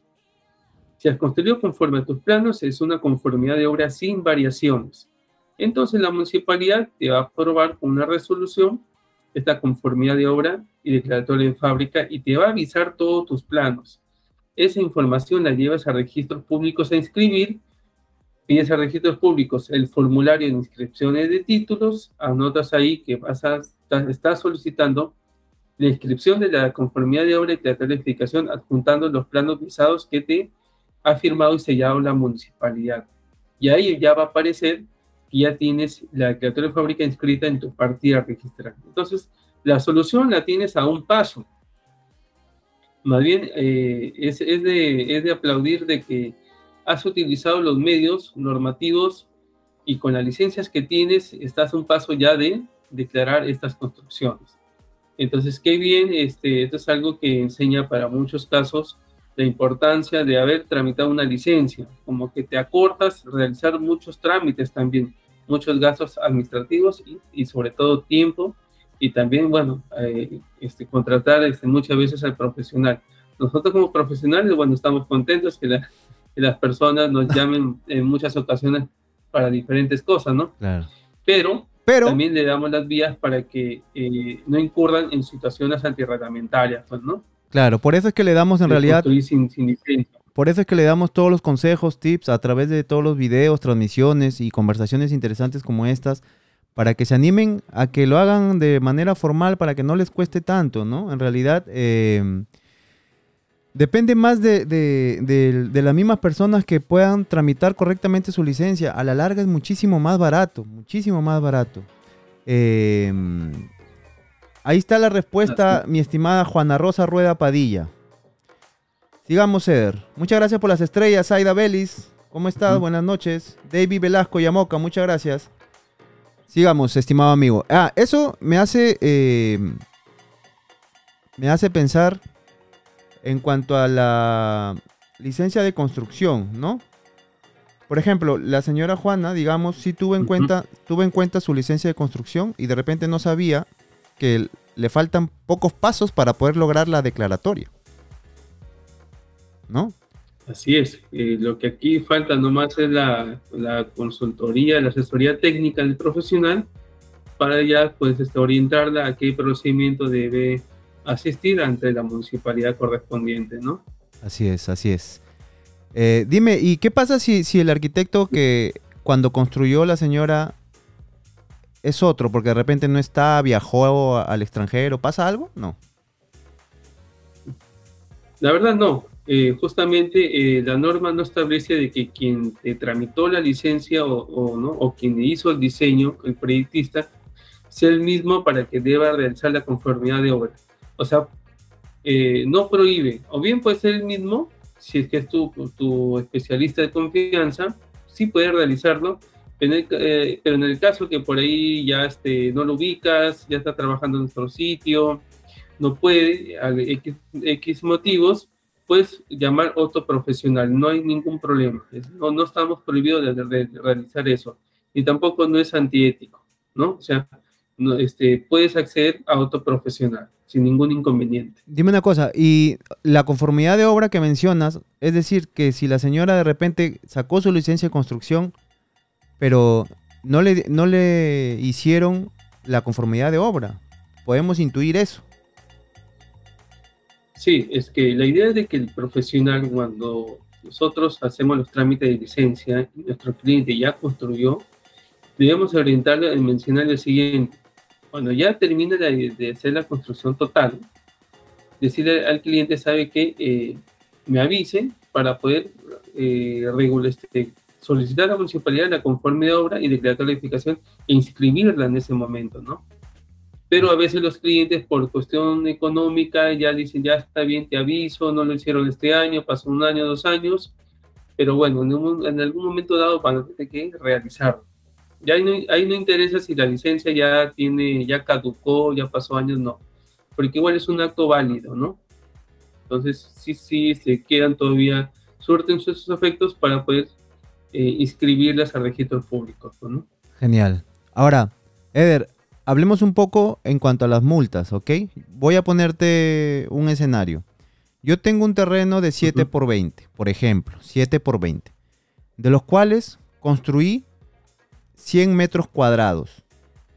¿Ok? Yo tenía un terreno de 7 por 20, que eso hace un área de 140 metros cuadrados. Yo solo construí 100. Sin licencia. Ojo. Y ahora quiero regularizar. ¿Cómo sé ya sé que hemos hablado de las amnistías, todo eso, pero yo quiero saber el monto exacto en este ejemplo. 140 metros cuadrados donde solo construí 100. ¿Cómo sé cuánto de multa podría pagar? Supongamos que no hay eh, amnistías, porque eso ya lo hemos explicado. ¿Cómo sé la multa base, digamos? ¿Cómo lo puedo saber? ¿Cómo lo puedo calcular? Ya. Tu terreno de 140 metros cuadrados tiene 100 metros cuadrados. Y si es un piso de área construida, ¿no? Así es. Entonces, el arquitecto que va a hacer lo siguiente, en función a los valores arancelarios, va a establecer cuál es el costo por metro cuadrado. Supongamos que salga un costo de 830 eh, soles por metro cuadrado. Si has construido 100 metros cuadrados, te va a salir 83 mil soles el valor de obra. Ya. Correcto. Ahí te va a pedir. Entonces, ¿qué te va a cobrar? Escúchame, ahí te voy a pedir que que, desmenuces un poquito más eso, porque recuerda que nuestras, nuestra, eh, nuestros seguidores no tienen mucho manejo en cuanto a los términos este, municipales, ¿no? Lo que tú me quieres decir es lo siguiente. Para yo saber, para yo saber cómo calcular, yo tengo que ir a buscar el cuadro de valores unitarios, ¿cierto? Coméntame, por favor. ¿Y qué es? ¿Qué es? ¿Dónde lo encuentro? Y, cómo calculo? Y etcétera. Ya. El Ministerio de Vivienda de manera mensual eh, emite el cuadro de valores arancelarios para lo que son el tema del valor de obra. Son este, categorías e ítems eh, donde establece eh, los costos, por ejemplo, para el tema de lo que son losas aligeradas, muros, este, instalaciones este, de agua, de luz, también está el tema de revestimientos, acabados, entonces, todos estos tienen valores. Supongamos, el tema de pisos, no, es el mismo valor para un piso de mayólica que un piso de porcelanato, ¿no? Ok. Para el tema de, de, losas aligeradas, no es lo mismo una losa aligerada horizontal que una inclinada. El tema, por ejemplo, de puertas, no es lo mismo una puerta pues, este, de madera simple a una madera de caoba, ¿no? Y en fin, ¿no? Entonces tú tienes que ver cuáles son las características del proyecto. Si tiene eh, piso de, de, mayólica, ubicas el valor del, costo del piso por mayólica. Supongamos que salgan 60 eh, soles. Y así en términos, en términos de demás, tanto de losas, muros, este, puertas, eh, eh, acabados, instalaciones de agua, de teléfono y energía, te van a, tú vas a sumar todos esos valores conforme a las características de tus proyectos. Okay. Al hacerle un valores de estos valores, te va a dar un valor por metro cuadrado. Tú sabes que en un metro cuadrado de una vivienda que existe, tú ponte a pensar en un metro cuadrado, encuentras el piso, encuentras la losa, encuentras este, instalaciones de agua, encuentras los acabados, los revestimientos, los reboques, ¿no? Todo eso. Entonces, eso por metro cuadrado tiene que establecerse un valor. Y este cuadro que los descarga de la página del Ministerio de Mi Vivienda, ¿no? Tú pones cuadro valores arancelarios, por, supongamos está un mes de septiembre de 2022, pones ese mes, ese año y lo vas a ubicar y lo vas a descargar. Y ahí tú vas a indicar, por ejemplo, ven muros. Ah, mis muros son este, pintados, tardajeados. Ah, ya. Y ahí vas encerrando qué valor arancelario es conforme a tu proyecto. Mi losa es horizontal. Ah, ya, este es el valor. Ok. Y así vas obteniendo estos valores. Luego los sumas. Y al sumar te va a dar el valor por metro cuadrado.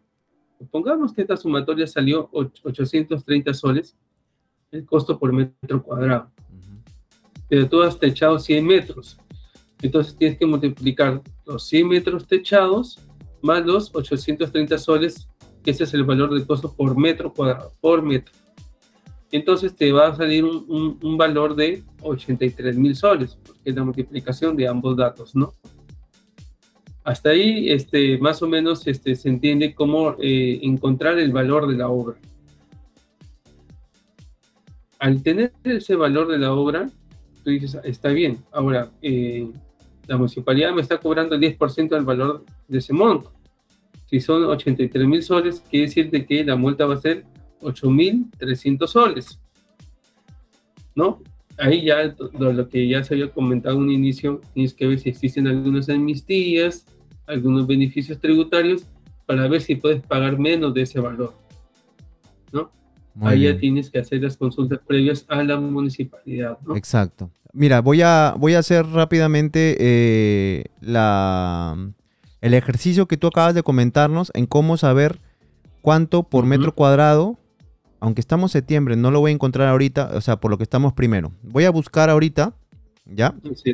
Em, ustedes googlean CVU, que son las siglas de cuadro de valores unitarios, y ponen, por ejemplo, agosto, porque recién estamos primero de septiembre, ¿no?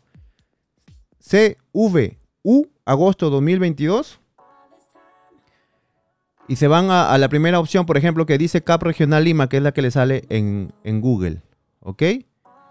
Entonces vamos a esperar que cargue. Y este es el cuadro al que hacía referencia eh, nuestro amigo Eder.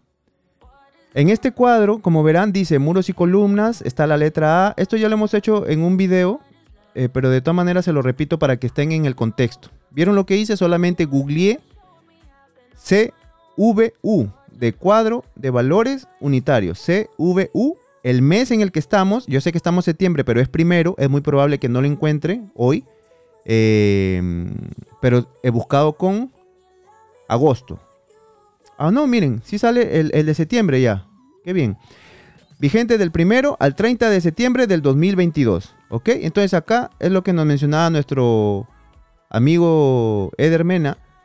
Uno va colocando, por ejemplo, muros y columnas. Acá hay un monto, ¿se dan cuenta? Entonces, en este monto, de acuerdo al tipo de columnas y, y muros que uno tenga en su construcción, elige un valor, una letra. Tiene que ser eh, realmente lo que es. No vale decir que yo no tengo muros o tengo unos muros para el, para el, para el valor más bajo, ¿no? Tienes que poner tal cual. Entonces tú vas marcando, por ejemplo, imaginemos que acá es la C. Luego dice eh, techos, vas a marcar qué tipo de techo tienes en tu construcción. Por ejemplo, la B, vamos a suponer. Pisos, marcan, el, leen y marcan lo que está diciendo acá. Entonces les va a salir una letra y un monto. Y así con todos los siguientes, ¿ok? Con todos los siguientes lo van haciendo. Y luego suman todo lo que marcaron, porque se supone que todo lo que marcaron son las características de su construcción de acuerdo a cada eh, ítem que estamos viendo acá. Muros y columnas, techos, pisos, puertas y ventanas, revestimiento. Cuando ya suman todo, sale eh, el ejemplo que nos ha comentado nuestro amigo Eder Mena, ¿no? Por ejemplo, 830 eh, soles, ¿no? Entonces, más o menos les quiero dar ese, esa explicación gráfica a todo lo, lo, que nos explicaron nuestro amigo Eder para que ustedes puedan entenderlo un poco mejor. Prosigue, Eder. No te interrumpo. A ver, mira, acá hay otra consulta. ¿Te parece uh -huh. si la atendemos? Sí, sí, está bien. Martita Número One, muy buenas noches, muchas gracias por estar conectados. Muchas gracias a todas las personas que se conectan el día de hoy, queridos amigos. Eh, dice, hola, tenemos una herencia, somos cuatro hermanos, queremos dividirnos la propiedad en forma vertical, más o menos lo que habíamos estado conversando.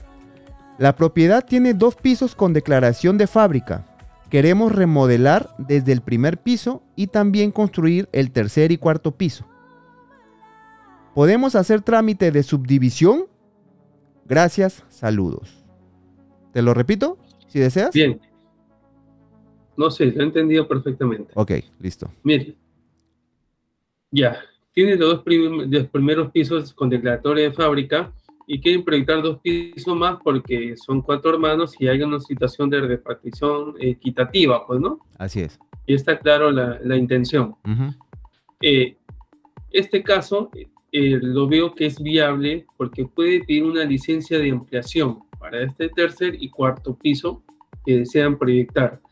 La municipalidad le va, le, va a eh, pedir eh, adjunta la partida registral con los dos primeros pisos declarados en tu partida. Ok. Pero la partida ya, ya tiene la declaratoria de fábrica de dos pisos, perfecto. Entonces, este caso es viable para pedir una licencia de ampliación. Va a adjuntar los planos nuevos de la ampliación, okay. más el documento de propiedad. Ahora, este documento de propiedad expresa de manera eh, escrita que hay una construcción de dos pisos, pero la municipalidad necesita esa información de planos, pero tú dices, eh, no, no, tengo esos planos, eh, son antiguos, eh, esa declaración se hizo hace unos 10 años, 20 años, ¿cómo los obtengo? Tienes que ir a registros públicos y pedir la copia del título archivado de esos planos que se presentaron para declarar la, la declaratoria de fábrica. Atención, Martita. Y el público Atención. va a entregar una copia de esos planos que, que sí o sí sí están archivados en el registro de, de SUNAR, ¿no? A atención, Martita, número one. Esa copia de planos. Atención, Martita, porque aquí te estamos diciendo exactamente lo que tienes que hacer. Exactamente. Ok, entonces va y pide la copia de plano archivado en registros públicos, con lo que se tramitó la declaratoria de fábrica. estos planos deben ser eh, facilitados, facilitados al proyectista que te va a ampliar este tercer y cuarto nivel, porque tiene que proyectar sobre lo existente. Él va a volver a redibujar estos planos y va a proyectar, va a decir en sus planos, va a decir, el primer y segundo pisos ya están declarados, pero ahora, como vas a proyectar más pisos, va a haber una remodelación, va a haber reforzamiento estructural, van a bajar nuevas instalaciones, entonces va a tener que declarar, presentar los planos inscritos en registros públicos más los planos de la remodelación que vas a efectuar en, los primeros niveles por, por, por de reforzamiento estructural, eh, temas de instalaciones sanitarias, eléctricas, en fin, y los planos nuevos de la ampliación.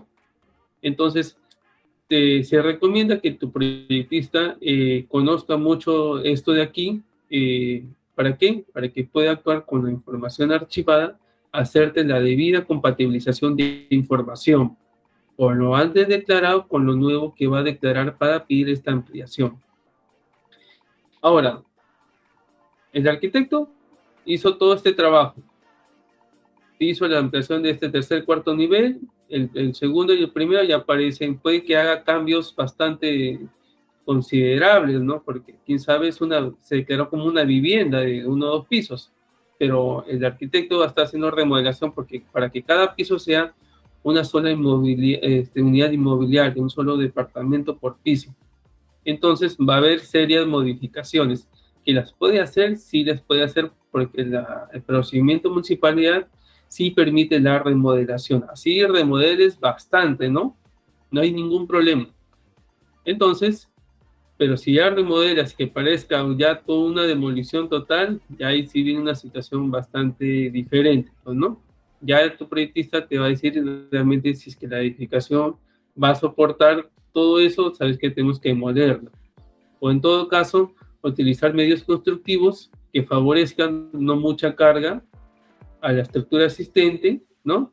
Larry conoce muy bien de esto, eh, cuando efectúa obras, eh, este, ha efectuado losas aligeradas, por ejemplo, con, utilizando materiales de, de, de Tecnopor, ¿no? Para que justamente las cargas se efectúan sobre la edificación antigua no, se, no, no generen mucha, mucho peso, pues, ¿no? Sobre todo en construcciones antiguas, con los pisos siguientes, pues, ¿no? Así es, quién sabe, los tabiques, los muros ya se hacen de drywall, pero la parte del contorno es material noble. Las losas aligeradas se utilizan este, sistemas con, utilizando el Tecnopor para eh, no hacer mucha carga sobre eh, la construcción antigua, ¿no? Entonces ya ese tu arquitecto te va, te va a ver, te va este, a diagnosticar la situación eh, actual con lo nuevo que vas a proyectar. Entonces, presentó estos expedientes a planos a la municipalidad y te otorgó la licencia de ampliación. Tú ejecutas tal cual los planos que te presentaron, que aprobaron la municipalidad, luego de finalizar la obra, eh, o bien el mismo arquitecto, o puede ser otro, ya pide la conformidad de obra y declaratoria de edificación.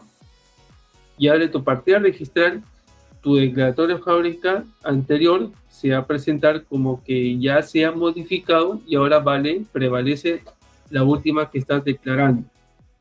En la partida registral siempre van a estar todos los antecedentes de esta, de esta vivienda, de este previo. No quiere decir de que ahora eh, lo borran de esa declaratoria fábrica y ahora viene la nueva, no. Va a aparecer un asiento, eso sí, porque es parte de un antecedente. Entonces solo que va a aparecer otro nuevo asiento donde ya va a indicar que se ha efectuado una remodelación de fábrica también, ¿no? De conformidad de obra sobre los cuatro pisos.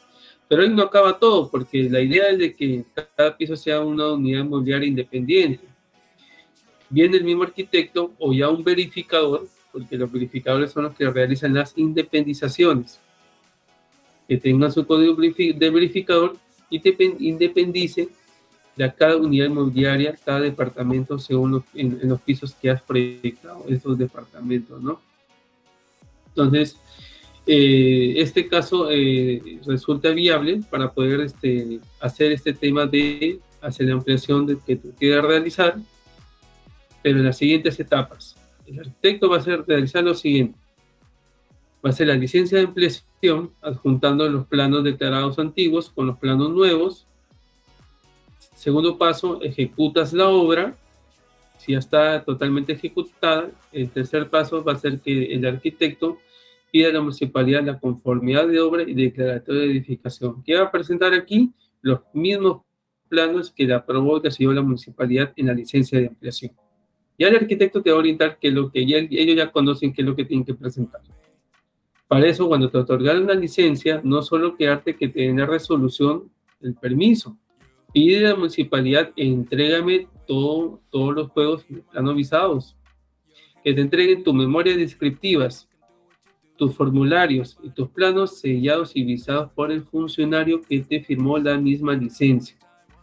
Entonces, eso es un detalle para que cuando tú pidas la conformidad, simplemente le sacas fotocopia y lo presentas en esta conformidad de obra. El arquitecto va a llenar los formularios correspondientes y luego que ya lo aprueba la municipalidad, lo llevas a registros públicos a inscribir. Y ahí ya parece que tienes una vivienda de tipo multifamiliar de cuatro o cinco pisos, un departamento por piso, pero hasta ahí está declarado como, como declaratoria de fábrica. Que tú ya quieres que cada departamento tenga su propia partida registral, ahí ya buscas, si tu arquitecto tiene código verificador, le dices, ¿sabes qué? También realízame la independización y te va a realizar la independización. Como ya tienes la criatura fábrica, escrita, es mucho más fácil, es menos trabajo y te hace la independización. Ahora, en la independización van también documentos técnicos, no son los mismos planos que de, un, de un, plano de distribución. Son planos donde se declaran las, las, áreas de propiedad exclusiva, propiedad común, el informe técnico y el, reglamento, y el reglamento interno. Ya habíamos hablado del reglamento interno para qué es para establecer las reglas y no hayan extralimitaciones de que, por ejemplo, alguien quiera cogerse un pasadizo, eh, el último tramo de la escalera, no, esos son áreas comunes. O aprovecharse de los aires, quién sabe, del último y cuarto piso, por ahí este, hizo un hueco a su techo y, pasó una escalera, llegó a la azotea y construyó un piso más. Justamente el reglamento, el reglamento interno es para establecer las normas sobre ese bien.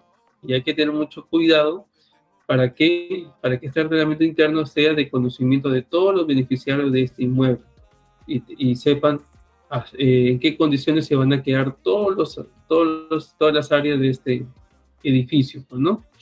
Y bien, pues entonces este, eh, este caso también este, está un paso eh, a poder pedir un procedimiento siguiente de licencia de impresión luego pedir la conformidad de obra y luego escribir a registros públicos. Ahí está, más claro ni el agua.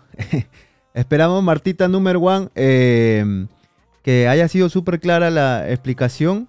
En realidad, te hemos descrito exactamente lo que tendrías que hacer. Este, muchas gracias por estar en la transmisión, compártanla. Y ya saben, aprovechen y hagan todas las preguntas posibles porque acá hay información gratuita, la verdad que no cualquiera te la da. Solamente este par de arquitectos compañeros de universidad que trabajan juntos hasta el día de hoy, eh, ya sabes, al 924-772-835, cualquier asesoría, consultoría, regularización, eh, con nuestro equipo de Esencial, ahí vamos a trabajar con el arquitecto Eder Mena, así que ya sabes, al 924-772-835, cualquier, cualquier consultoría ya independiente que nos puedas, este, que nos quieras dar fuera de la transmisión, y si estás ahorita en la transmisión, aprovecha porque ahí Aquí es donde te vamos a responder todo absolutamente.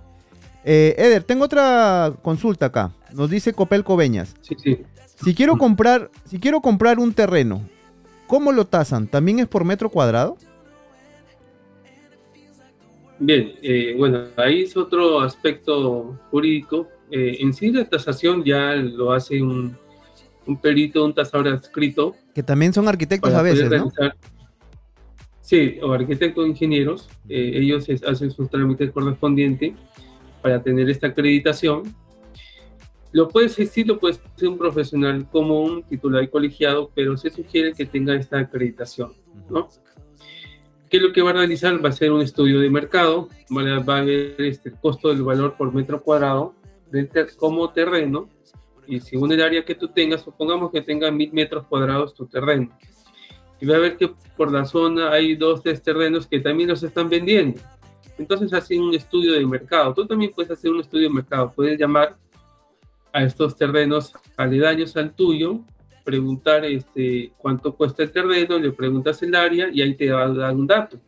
Por ejemplo, si a una cuadra está un terreno eh, que esté 200 mil dólares y si el, y si el terreno tiene mil metros cuadrados, ¿cuánto sería más o menos el valor por metro cuadrado? A ver, Larry, si me ayudas ahí, el monto. Perdón, perdón, repíteme por favor.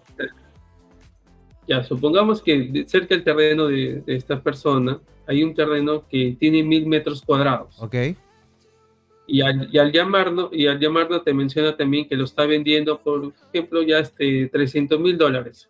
Okay. El terreno tiene mil metros cuadrados y lo vende a 300 mil dólares.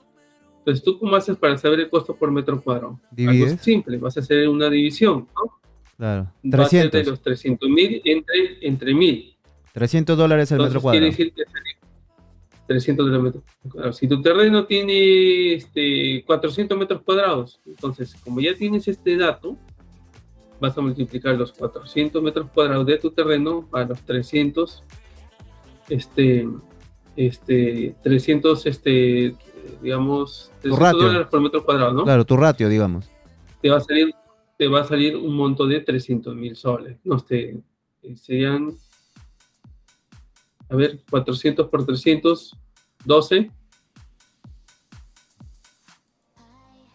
Sí, claro. Eh, ¿Qué quieres calcular? ¿300 dólares? El valor del terreno. Ah, ok, ya. ¿Estamos hablando de dólares o de soles? Sería 300 dólares por 400 metros cuadrados. Dólares. Sí. Ok, sería 300 por 400. Eso nos va a dar el, el costo del, del, terreno, que sería 120 mil dólares. Uh 120 mil dólares. Entonces, ahí ya tienes un dato del valor de tu terreno. Entonces, si tú quieres indagar más y ves más terrenos, entonces puedes ver que otro caso no salió 300, salió 350, el otro salió 400, y entre ellos puedes sacar un promedio, ¿no? De 300 a 400 puedes quedarte con el 350, ¿no? ¿No? Como un valor más aproximado acorde al mercado, ¿no? Entonces, ahí ya tú puedes sacar, tú puedes hacer una tasación a criterio, ¿no? Pero se sugiere que utilices a un perito tasador para que te realice y te dé un valor más este más este confiable. Pues, Aparte que el perito tasador tiene sus cuadros, sus tablas, sus cartillas y todo un procedimiento, ¿no? Sí, así es. Este, el perito tasador este, también pide los certificados parámetros urbanísticos para ver la situación de, este, del bien, ¿no? Para ver qué potencialidad tiene, ¿no? Respecto al tema de los, los parámetros eh, de la, del distrito, de la provincia, ¿no? Genial, genial. Y eso le va a dar un valor, una cuota adicional, ¿no? Genial. y estimará el criterio el, el perito, pues, ¿no? Así es. Entonces, regresemos, ya hemos contestado todas las consultas hasta ahorita, regresemos al tema de la regularización. ¿En qué nos habíamos quedado en tu, Sí, quería comentar algo que ahorita está muy de moda en el tema de, de bienes raíces, ¿no? Siempre han escuchado los aires, ¿no? Expláyate, expláyate, por favor.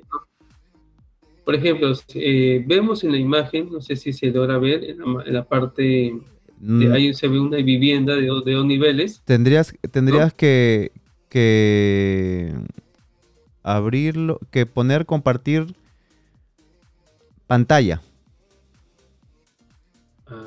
Claro, porque ahorita estás haciendo eh, es este compartir ventana, entonces tendrías que compartir pantalla para ver tu pantalla. O sea, abras las ventanas que abras.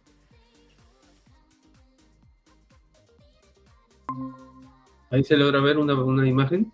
No, se sigue viendo tu, tu, PowerPoint. Es que estás colocando compartir ventana. Ah, ok, ok, sí, sí, sí, sí se ve, sí se ve. Ya, como ven en la, imagen, eh, hay, dos imágenes. Uno, un edificio multifamiliar, ya lo, reconocen, pero tiene como cuatro o cinco niveles. Y en la otra imagen se ve una vivienda de dos pisos, ¿no? Por ejemplo, ¿no? Ahí, eh, eh, esta vivienda de dos pisos tiene una azotea, ¿no? Que se le dominan los aires. Tú que ya estás iniciándote en el tema de bienes raíces, por ahí se te da de que, pues, este, quieres presentarte al dueño de propietario de este bien y pedirle, bueno, a ver si es que te puede vender o alquilar estos aires. Quién sabe, le propones una, un negocio bastante atractivo que le conviene al propietario, pero te encuentras que el propietario eh, poco construyó este, con licencia. Ok. Eh, te muestra el documento de propiedad y te dice, pues, este, el documento no está, está como, como la medida del terreno, digamos, de 10 por 20, ¿no? Ujú. Entonces ahí vas a tener que eh, hacer, porque no, no sería bueno de que ahí entres un tema de negocios sin tener una, una condición jurídica que también te proteja a ti también, ¿no? Entonces, para que ya esté considerado como un aire, tiene que hacer, hacer una declaratoria de fábrica, luego con una independi- independización, para que ese aire tú lo puedas administrar como tal, como un aire. Puede que te diga, ¿sabes qué? Eh, te lo vendo. Y tú para poderlo comprar, tiene que haber una declaratoria de fábrica con independización, incluyendo los aires para uso exclusivo también. Entonces ahí tú lo puedes comprar ese aire, ¿no? Quién sabe ya este, si la vivienda, tú tienes que analizar aspectos reglamentarios, porque tú no vas a entrar por su vivienda para acceder a la azotea, ¿no? Así es. Tienes que ver si la construcción ha cumplido con los retiros. Y el retiro cumpla con los dos metros, porque en dos metros tú puedes hacer una escalera del primero hasta los aires. Así ¿No? es. Hará- harás una abertura por parte de la fachada por ahí, ¿no? ¿No? Y, y accedes a esa escalera que te lleva directamente a los aires. Esa escalera la vas a poner en el retiro. Ahora uno dice, este, ¿está prohibido este, o no eh, construir escaleras en un área de retiro? Les menciono algo. La norma establece de que en las, eh, las escaleras no configura eh, proyecciones de, de- de losas aligeradas, porque la losa aligerada configura también un, un área techada, una, un área construida, entonces las escaleras no. Entonces no, no vas a estar infringiendo en ninguna norma urbanística. Entonces si tú instalas una escalera en el retiro, no es una obra antirreglamentaria. Entonces tú ya tienes que ir analizando esos, aspe- esos aspectos. ¿no? Entonces tú puedes hacer la actividad de fábrica, independiza. Si tienes estos aires, puedes comprarlos. Tienes eh, que la construcción ah, eh, ah, tiene retiro para poder instalar una escalera en ese retiro, entonces cumple con las condiciones para que tú puedas estar seguro de comprar ese aire, ¿no? Entonces, eh, eh, ahí tú puedes proyectar este, otro departamento, puedes hacer este, alquilar habitaciones, hacer este, un, un local comercial para peluquerías, para algo, algo acorde a las actividades de, de la zona, pues, ¿no? ¿Y cómo es con, con Y los bien, pues, aires? Entonces, este, O sea, con, con los nuevos aires, ¿cómo es ahí? Ya, ob- obviamente, eh, cuando tú compras los, los aires, existe también un reglamento interno. Los reglamentos internos, eh, supongamos que tú compraste esos aires, ya independizado y todo eso. Pero tú al construir generaste un aire adicional al piso siguiente, ¿no? Entonces, puede que el propietario te diga lo siguiente, ya está bien, yo te gusto los aires, pero cuando tú construyas, el aire que estás generando con la construcción que estás haciendo, yo, este, yo voy a tener la administración de esta área. Eso le, le indicará el reglamento interno. Ok. Entonces, ahí de esa manera el propietario se asegura, porque también puede estar hecha la ley, hecha la trampa, ¿no? Así Hay es. casos que la gente que han vendido los aires y de pronto, oh, esta persona ya hizo un piso más sobre ese aire que generó. Así es. Entonces, ahí ya se dan por sorpresa, ¿no? Entonces, para eso ya los proyectistas, ahí entramos a, a, a tallar nosotros, en advertir al propietario, señor, usted va a vender estos aires, imagínate, cuando él construya, va a generar un aire adicional al piso siguiente. Usted va a tomar la administración de ese aire, si no, eh, si no lo hace, no lo establece en el reglamento, entonces lo puede utilizar la persona que a quien has vendido ese aire. ¿no? Entonces, por eso mismo ya nosotros como profesionales advertimos a los, a los propietarios, ¿no? Y el reglamento interno es un documento fiable para que esté todo establecido y no quede ningún vacío que también pueda afectar los intereses de estos propietarios, ¿no? Así es, así es. Muy bien, mi estimado Eder. Ujú. Coméntame, a ver, en cuanto a que ya te he realizado algunas consultas anteriormente en estos temas que manejamos, ¿no? El tema de la posesión. Yo tomé posesión de un terreno. Eh, quiero obtener el título de propiedad. ¿Qué tengo que hacer? Ya está bien. Mire, el tema de posesiones, eh, hay que ver eh, muchas, muchas este, condiciones eh, jurídicas sobre esa posesión. no es lo mismo estar en posesión hace 15, 20 años a una posesión reciente de un año, medio año, unos meses, ¿no? Ok.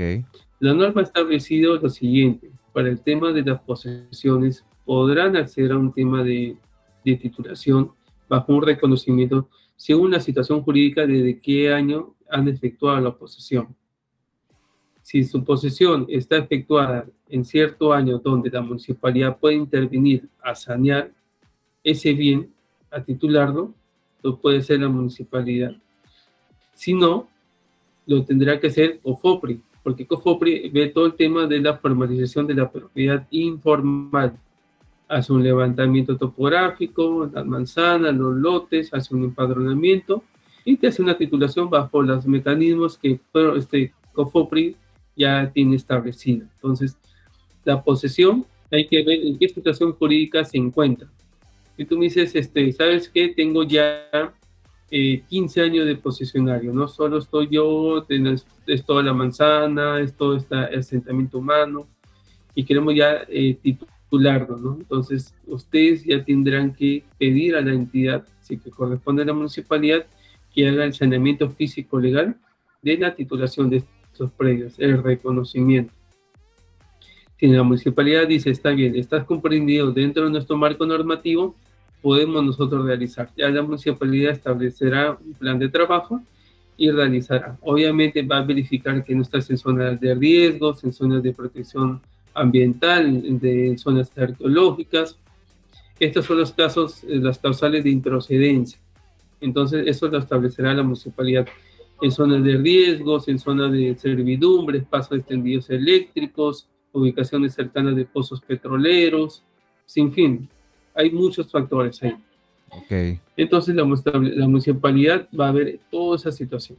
Entonces, existen, como digo, dos formas, el tema municipalidad y el tema con también existe otra manera, si es que yo efectúo una posición, pero ya sobre un bien ya saneado, titulado y todo eso.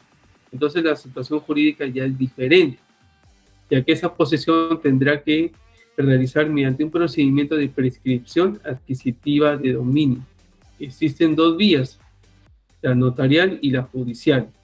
Entonces hay que ver mucho, eh, siempre ahí y aquí los abogados tienen que ver, eh, todo caso es diferente, ¿no?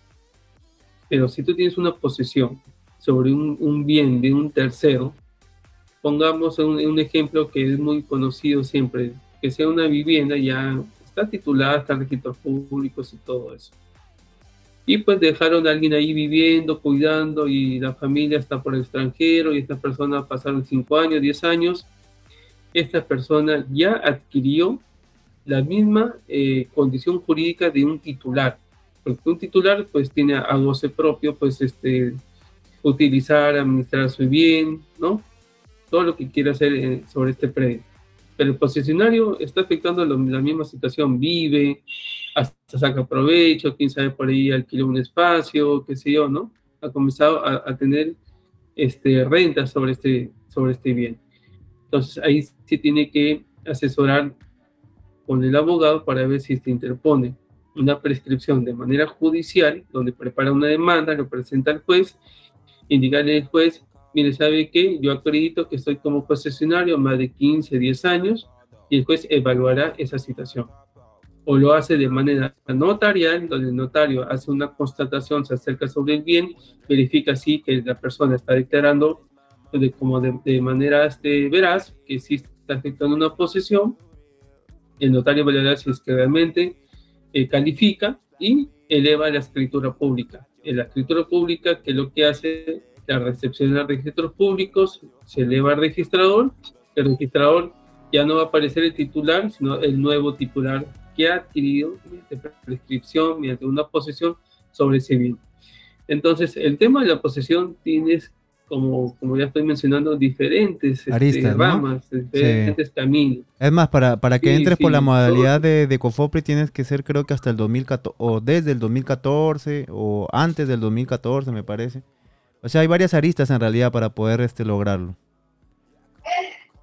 Sí, claro, pues justamente es eso, pues entonces este, hay que, eso ya se analiza previamente con documentos, eh, los concesionarios agencian de documentos notariales, este, constatación de los jueces de paz, hay diferentes formas, pues, ¿no?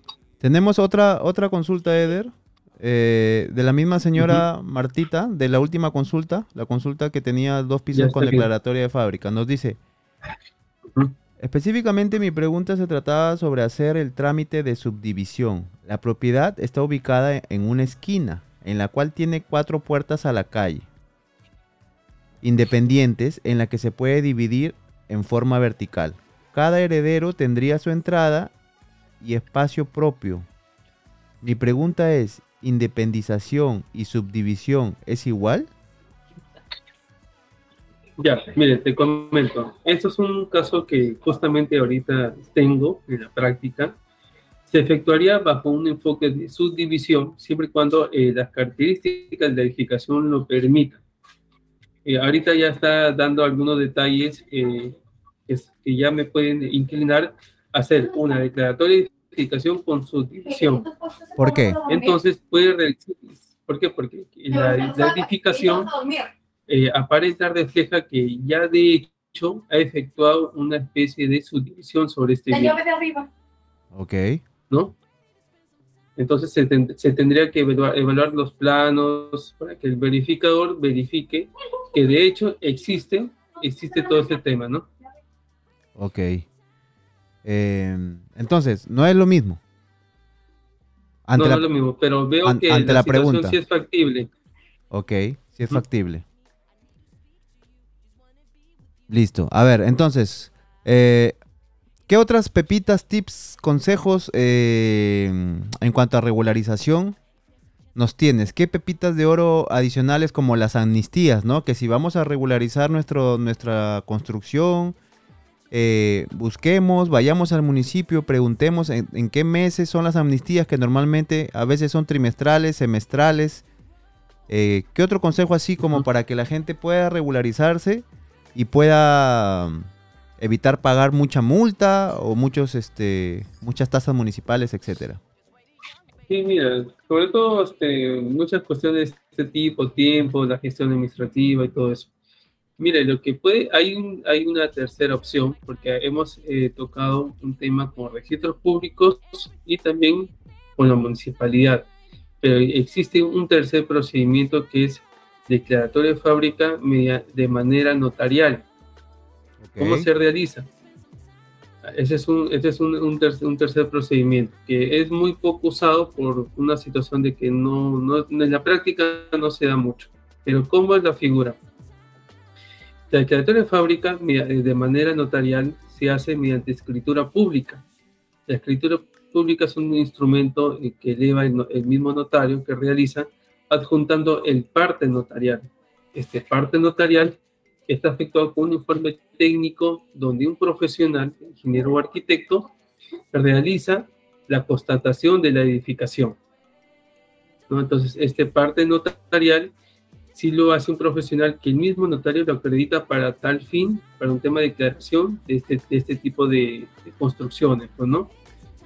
Entonces, ahí siempre tengan, eh, este es un dato que pocos este, conocen, pero que en la práctica este, no se realiza mucho, ¿no? Por el tema de, no hay mucho conocimiento de esto, pero estos casos se dan cuando son casos este, que han presentado alguna, alguna complicación, pero había que estudiar sobre el caso si calificaría de manera notarial, ¿no? Genial. Te tengo una pregunta interesante también, que justo creo que tú estás este, en, en, el contexto, ¿no? Ahorita también. Hay muchos proyectos inmobiliarios en las distintas ciudades como Piura, Trujillo, Lima. Luma, eh, Piura, por ejemplo, ahorita es un boom con el tema de la carretera Piura-Paita, Piura-Sullana, ¿no? Donde están habiendo, eh, más que nada Piura-Paita, ¿no? Donde están habiendo infinidad de proyectos uh -huh. inmobiliarios, ¿no? Infinidad, o sea, hay muchísimos. La pregunta, la pregunta viene. Bueno, hay varias preguntas sobre ese tema, ¿no? Varias dudas. Eh, en, en, primer lugar, ¿qué tengo que tener en cuenta para yo confiar? Porque hay, tú sabes, super ofertas, ¿no? Lote de 500 metros cuadrados a 5 mil soles. O lote de 1000 metros cuadrados a 5 mil soles. Entonces, mucha gente eh, no sabe si comprar, no comprar, me arriesgo, no me arriesgo, qué tengo que hacer para verificar que efectivamente ese proyecto inmobiliario se va a dar y la empresa no va a quebrar. Eh, porque tú sabes que hay muchas jugadas que se pueden hacer, ¿no? Y que uno puede hacer mucho marketing para, para, para poder aparentar ser una gran empresa súper formal y que de repente es un proyecto que recién está iniciando y que necesita una cantidad determinada de ventas de lotes para que pueda darse. Y muchas veces, ¿qué pasa? Que no se llega a esa cantidad mínima de lotes vendidos, entonces luego es muy complicado devolver todo ese dinero. ¿Qué recomendación darías tú en primera instancia con ese tema en cuanto a dónde comprar un terreno de estas características en, todos estos proyectos inmobiliarios que están habiendo? Bien, sí, justamente mi recomendación es la siguiente, ir a, estas, a estos proyectos que se están vendiendo lotes a precios bastante accesibles, es de verificar que el predio matriz donde están desarrollando esta lotización esté inscrito eh, al nombre del titular de esta inmobiliaria, de esta asociación, ¿no? Y hay que verificar si pertenecen, si son propietarios de, esto, de, de este predio matriz mayor. ¿Por qué? Porque a veces no hay esa figura, a veces son pseudos propietarios, son posesionarios que por ahí se agenciaron con un documento de un juez de paz y, aducen ser los propietarios y te quieren vender una lotización, un terreno lotizado. Entonces, esos casos no ofrecen las garantías este, para poder eh, asegurar tu inversión. Ahora, en el, caso de, estar el, el predio a nombre de esta inmobiliaria o asociación, ¿no? ¿No? deberán realizar una lotización conforme a las reglas que establecen los procedimientos de una habilitación urbana. Pero ¿qué es lo que pasa? Porque la gente a veces este, hay un común denominador de que las lotizaciones no consideran lo que son las áreas de aportes, las áreas para recreaciones, las áreas de parques, para educación, otros usos. Y ahí vienen los entrampamientos que cuando quieren independizar no han cumplido con ciertas normas de diseño de habilitaciones urbanas. Y ahí, ahí que truncan los temas de independización. Entonces, ahí tienen que ya eh, los interesados, cuando ven un proyecto, preguntarle si es que son propietarios, si es que tienen resolución de habilitación urbana y verificar todos esos, esos aspectos, ¿no? Si no tienen estos puntos, eh, tendrán que verificar de que no, no hay esto, pues, ¿no? Y no ofrecen las garantías jurídicas para poder realizar una compra segura, ¿no? Ahí sí hay que tener mucho cuidado eh, tal vez podrían hacer la compra, pero van a tener que entender que van a soportar eh, bastante tiempo, bastantes años para que estas inmobiliarias realicen los trámites correspondientes, ¿no? Pero muchos de los casos te venden de que son terrenos titulados, pero el término lo utilizan para engañarte que cada lote ya ha sido independizado. Pero no, el que está independizado es el, el predio matriz hay que tener mucho cuidado porque es muy tendencioso el tema pues, de marketing, la publicidad y te engañan, pues, ¿no? Así es. Y esa es mi recomendación, verificar que quien te vende es dueño del terreno. Matriz. Es que ya ha iniciado un procedimiento, sí, se ha iniciado un procedimiento de saneamiento físico legal para la independización, en qué estado se encuentra si es que está dentro o fuera del área de expansión urbana. Hay que verificar todos esos aspectos. Claro, por ejemplo, si, si, el si, el, si la empresa supuestamente, eh, vamos a suponer, inmobiliaria, los lotes de Pepito, ¿no? Inmobiliaria, los lotes de Pepito tiene 10 hectáreas.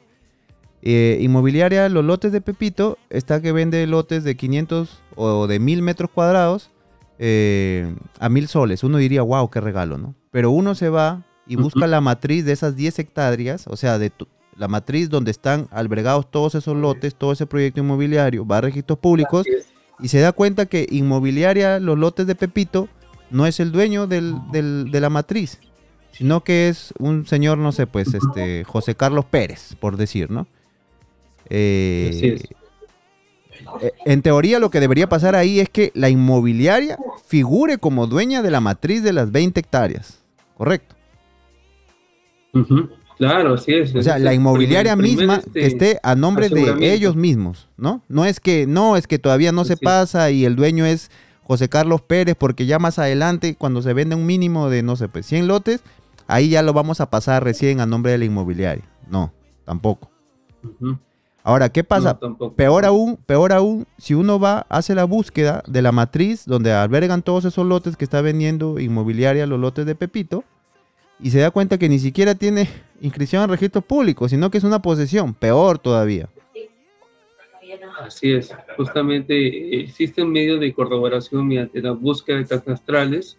A veces los compradores por ahí sí se asesoran y van al sitio, lo visitan, pero por ahí ya este, con un GPS van sacando ubicación del terreno, lo consultan el registro público mediante una búsqueda catastral y verifican que es un terreno del Estado, es un terreno privado de un tercero y estas personas están presentando documentos como posesionarios o se demoran en, en la entrega de información, por ahí ya te está dando luces de que hay algo de por medio que no están siendo transparentes, ¿no?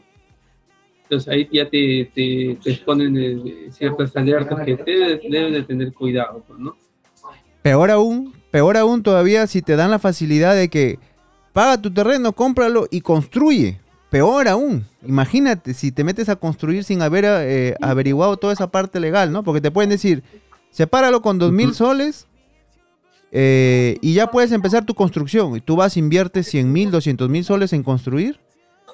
Y todavía no, no te cercioraste sobre ese primer tema, ¿no? Imagínate, ahí sería el problema muchísimo mayor. Ahora, no se puede construir porque ni siquiera hay un proceso de saneamiento, de titulación, de habilitación urbana. Entonces, para edificar la norma es clara, debe ser un terreno ya urbanizado. Y si no está urbanizado, que cuente con obras de saneamiento, pistas y veredas, servicios básicos, agua, luz, desagüe, entonces tú no puedes todavía construir. Pero sabrás que sí se hace, entonces, hay que tener mucho... O sea, claro. Sí, en la práctica se, En, la práctica se, hace, ¿no? Entonces uno, uno puede pensar, ah, ok, mira, sí me dan para construir y me están enseñando un video bien bonito de cómo va a quedar con, el 3D, cómo va a ser esta super avenida. En mi casa justo está en avenida, ¿no? Porque con marketing y con herramientas digitales, eh, un pedazo de tierra puede parecer una mansión, ¿no? Entonces te pueden engañar bajo esa modalidad. Entonces, este... y, otro, dime. Otro documento que se debe pedir es el certificado de zonificación y vías. Este documento es donde la municipalidad sobre el área del prima matriz si es que pasan algunas predicciones de vías articuladoras, colectoras, si es que las zonificaciones no son para usos de residenciales, sino para otros usos de reserva ambiental, zona de reglamentación especial. Entonces, eh, ahí ya vienen situaciones que la gente, hasta, hasta las mismas inmobiliarias, eh, desconocen porque no se asesoran bien. ¿Qué pasaría si es que tú sacas una, un certificado de zonificación y vías y la municipalidad dice que sobre la mitad del terreno va a pasar una vía, este, una vía este, articuladora, ¿no? Entonces, de, doble vía, por decir, ¿no? Entonces, quién sabe, ahí proyectaron lotes. ¿Qué va a pasar ahí con estas personas, no? La mobiliaria se puede lavar las manos, diciendo mi culpa, la, la municipalidad lo ha establecido, sí, pero para eso las inmobiliarias deben recurrir a solicitar documentación donde, donde la municipalidad está proyectando el, crecimiento de la ciudad, donde estabilizando nuevas vías, nuevos accesos, dónde va a ser para viviendas, dónde va a ser para industrias, dónde va a ser para reserva ambiental, dónde va a ser para reserva para temas de plantas de tratamiento de aguas residuales, ¿no? Así es. Porque también este, muchos de los proyectos se encuentran en la periferia en la periferia a veces ya se van eh, eh, realizando los proyectos para reubicar las plantas de tratamiento de aguas residuales, ¿no? Así es. Entonces, ahí, ahí, ahí, ahí hay muchos aspectos, ¿no? No solo eso, también este, hay temas también de otros proyectos de diferente tipo, ¿no? Ampliación de redes eléctricas, las servidumbres que generan, ¿no? Quién sabe, tú compraste esto el terreno y, y dentro de un año o algunos meses vino la empresa de energía y tras un tendido de alta tensión, ¿no? Imagínate, unos torreones que pasen por todo, todas las manzanas de todos los lotes. Ahí viene una complicación. Entonces, ahí ya, ¿qué hacen las empresas de, energía? Inscriben medidas cautelares sobre predios, así, así sean privados, para que se efectúen servidumbres de paso de tendidos eléctricos. Entonces, tú ya no puedes hacer nada. Así es. Para eso, por eso mismo, justamente las inmobiliarias se deben eh, deben, mediante especialistas, filtrar todos estos aspectos, ¿no? ¿Para qué? Para que la venta sea garantizada y sea fiel, sea leal, ¿no? Así es. Genial, genial. Eh, otro, otra pregunta con el mismo tema. Eh, ok, yo compré mi lote, ¿no? Me verifiqué, todo estaba ok. El dueño de la matriz inscrita en registros públicos era la misma inmobiliaria. Y hemos comprado 100 personas, por decirte un número cualquiera. ¿Qué tengo que hacer ahora para que eso pase a mi nombre? ¿O qué tengo que esperar que haga la inmobiliaria? ¿O qué tengo que hacer yo? Coméntame. Para, para yo tener el título de propiedad y ya no salga dentro de una matriz, sino ya tener yo, ser dueño de mi lote en todas las instancias gubernamentales como registros públicos, ¿no?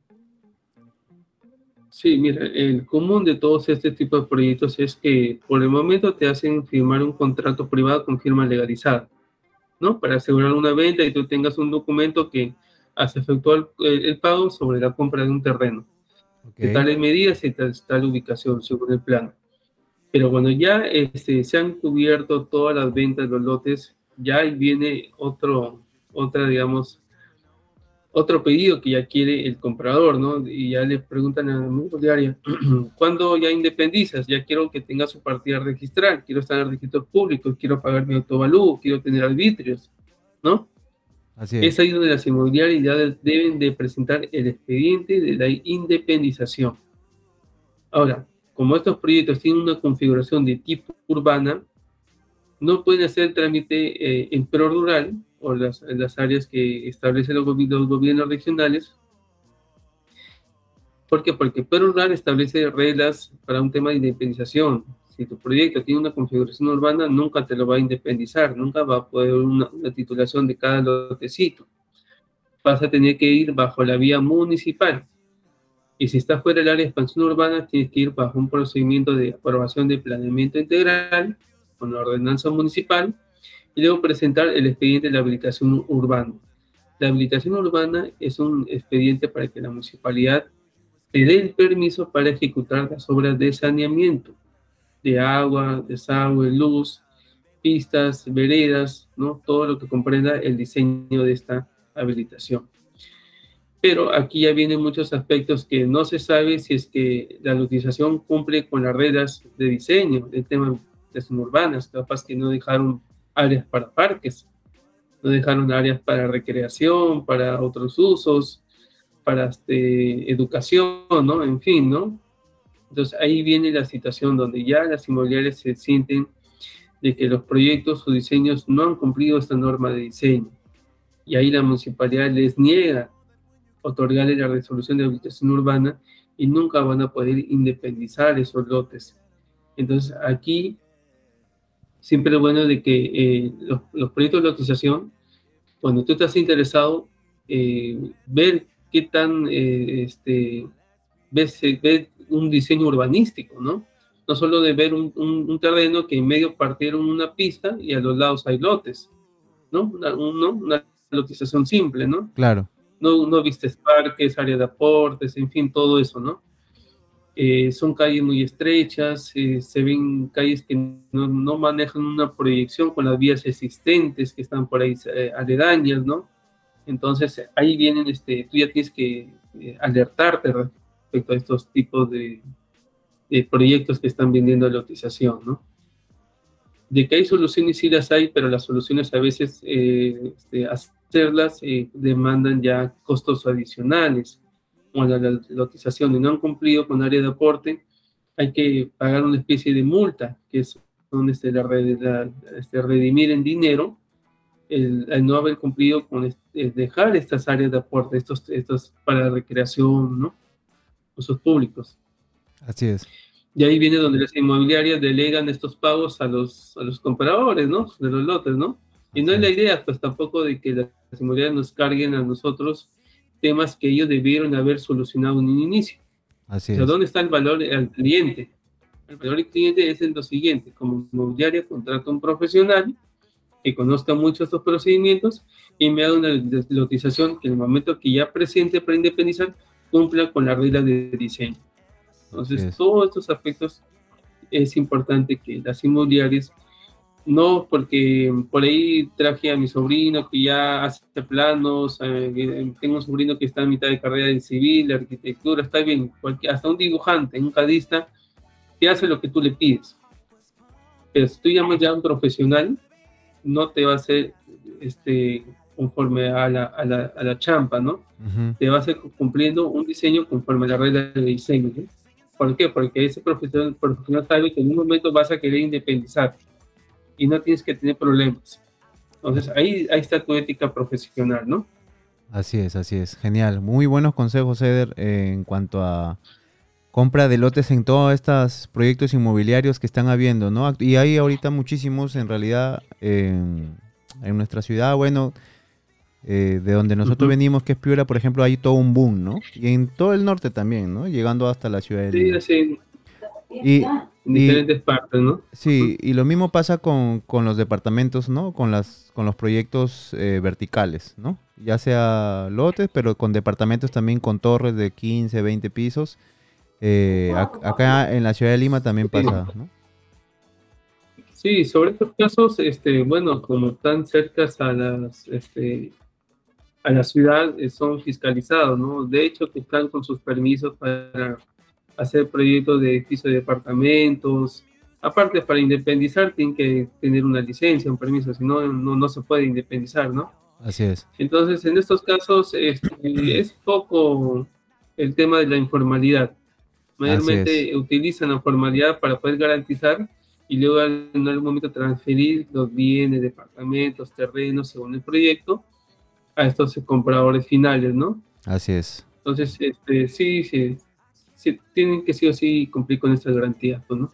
¿Qué otra pepita de hora nos, nos tienes? ¿Algún consejo adicional a, a, todos los ya dados este, el día de hoy? Sí, mire, eh, cada proyecto tiene diferente, digamos, este, forma de solucionar, ¿no? bajo una, siempre la recomendación de esto es de que eh, utilicen este, a la municipalidad como, como entidades de que también te pueden orientar, ¿no? Pero este, siempre no quedarse con una sola asesoría de ellos, utilizar otros referentes, eh, ya están los profesionales que ya trabajan fuera de las entidades, para poder corroborar si el procedimiento a seguir es el, que se tiene que hacer, ¿no? A veces las municipalidades te hacen incurrir, este, cometer este, errores, ¿no? Porque a veces eh, las áreas técnicas no tienen gente todavía capacitada, ¿no? Y te llevan y te inducen al error, ¿no? Entonces, como profesionales estamos en la obligación bajo nuestra ética orientar bien al cliente, saber qué procedimiento realizar, el que más le beneficia, y el, y, el cliente, el usuario, pues tiene que entender de que va a ser una inversión, pero va a ser una inversión totalmente segura. Entonces, eso, esa es la, la garantía de contar con trabajo de un profesional, ¿no? Y aparte de que esto, eh, al realizar este tipo de procedimientos, este, va, el profesional va a adquirir mucha experiencia, ¿no? Así es. Y va a ser de referencia de, de, estos clientes para futuros proyectos, ¿no? Así es. Así es, así es. Em, ¿Algún detalle adicional que se, te haya escapado en cuanto a declaratoria de fábrica? ¿O en cuanto a regularizaciones eh, en, general de, de construcciones? Tú dime nomás, ¿ah? acá yo te puedo esperar toda la noche, no hay ningún problema. Eh, básicamente la regularización, como digo, es, este, es definir en qué situación este, está, ¿no? A veces eh, hay casos de regularización que solo tienen una parte inscrita y después han hecho ampliaciones, pero ya con, ya con fecha actual y tienes una, uno con otra, con, con otra ley. Entonces ya el, profesional va a definirte bajo un, mismo procedimiento por qué camino hacer, llegar a hacerlo. No es recomendable eh, por este, hacer falsas declaraciones porque dentro de estos procedimientos los propietarios del profesional firman una declaración jurada. Por ejemplo, si vas a hacer bajo la vía registral, registros públicos, de que, de que la edificación está comprendida dentro de este año, es tal cual, ¿no? Pues como, como le menciona, registros públicos puede detectar, ahora que está la tecnología, las aplicaciones, el Google es una herramienta muy utilizada para verificar si realmente estás comprendido en ese marco normativo, ¿no? Hay que tener cuidado, nosotros como profesionales también este, eh, nos cuidamos sobre también las este, pretensiones que pueda tener un, cliente, que quiera que por ahí le, ayudemos, le facilitemos. Ya es cuestión de, de cada profesional, ¿no? Así si accede a este tipo de cosas, ¿no? También se la juega, ¿no? Así es, así es. Así es, mi estimado Eder. Entonces, Eder, tú me dirás, eh, ¿tienes más temas? ¿Algún otro punto que quieras tocar o lo dejamos para otra para la otra transmisión de la otra semana? Te comprometo aquí a la otra semana a tener otra transmisión. O si no, dime tú, continúa, explaya. Es que más bien ya, este, eh, ya, ya tocaríamos, eh, más que todo ahorita, esto ha sido una, una previa para entender eh, en qué instancia recurrir a un procedimiento de declaratoria de fábrica. Así es. Pero ahora ya tendríamos que entrar a detalle cómo efectuar mediante, digamos, un taller didáctico, cómo efectuar un expediente técnico para hacerlo bajo vía registral y vía municipalidad.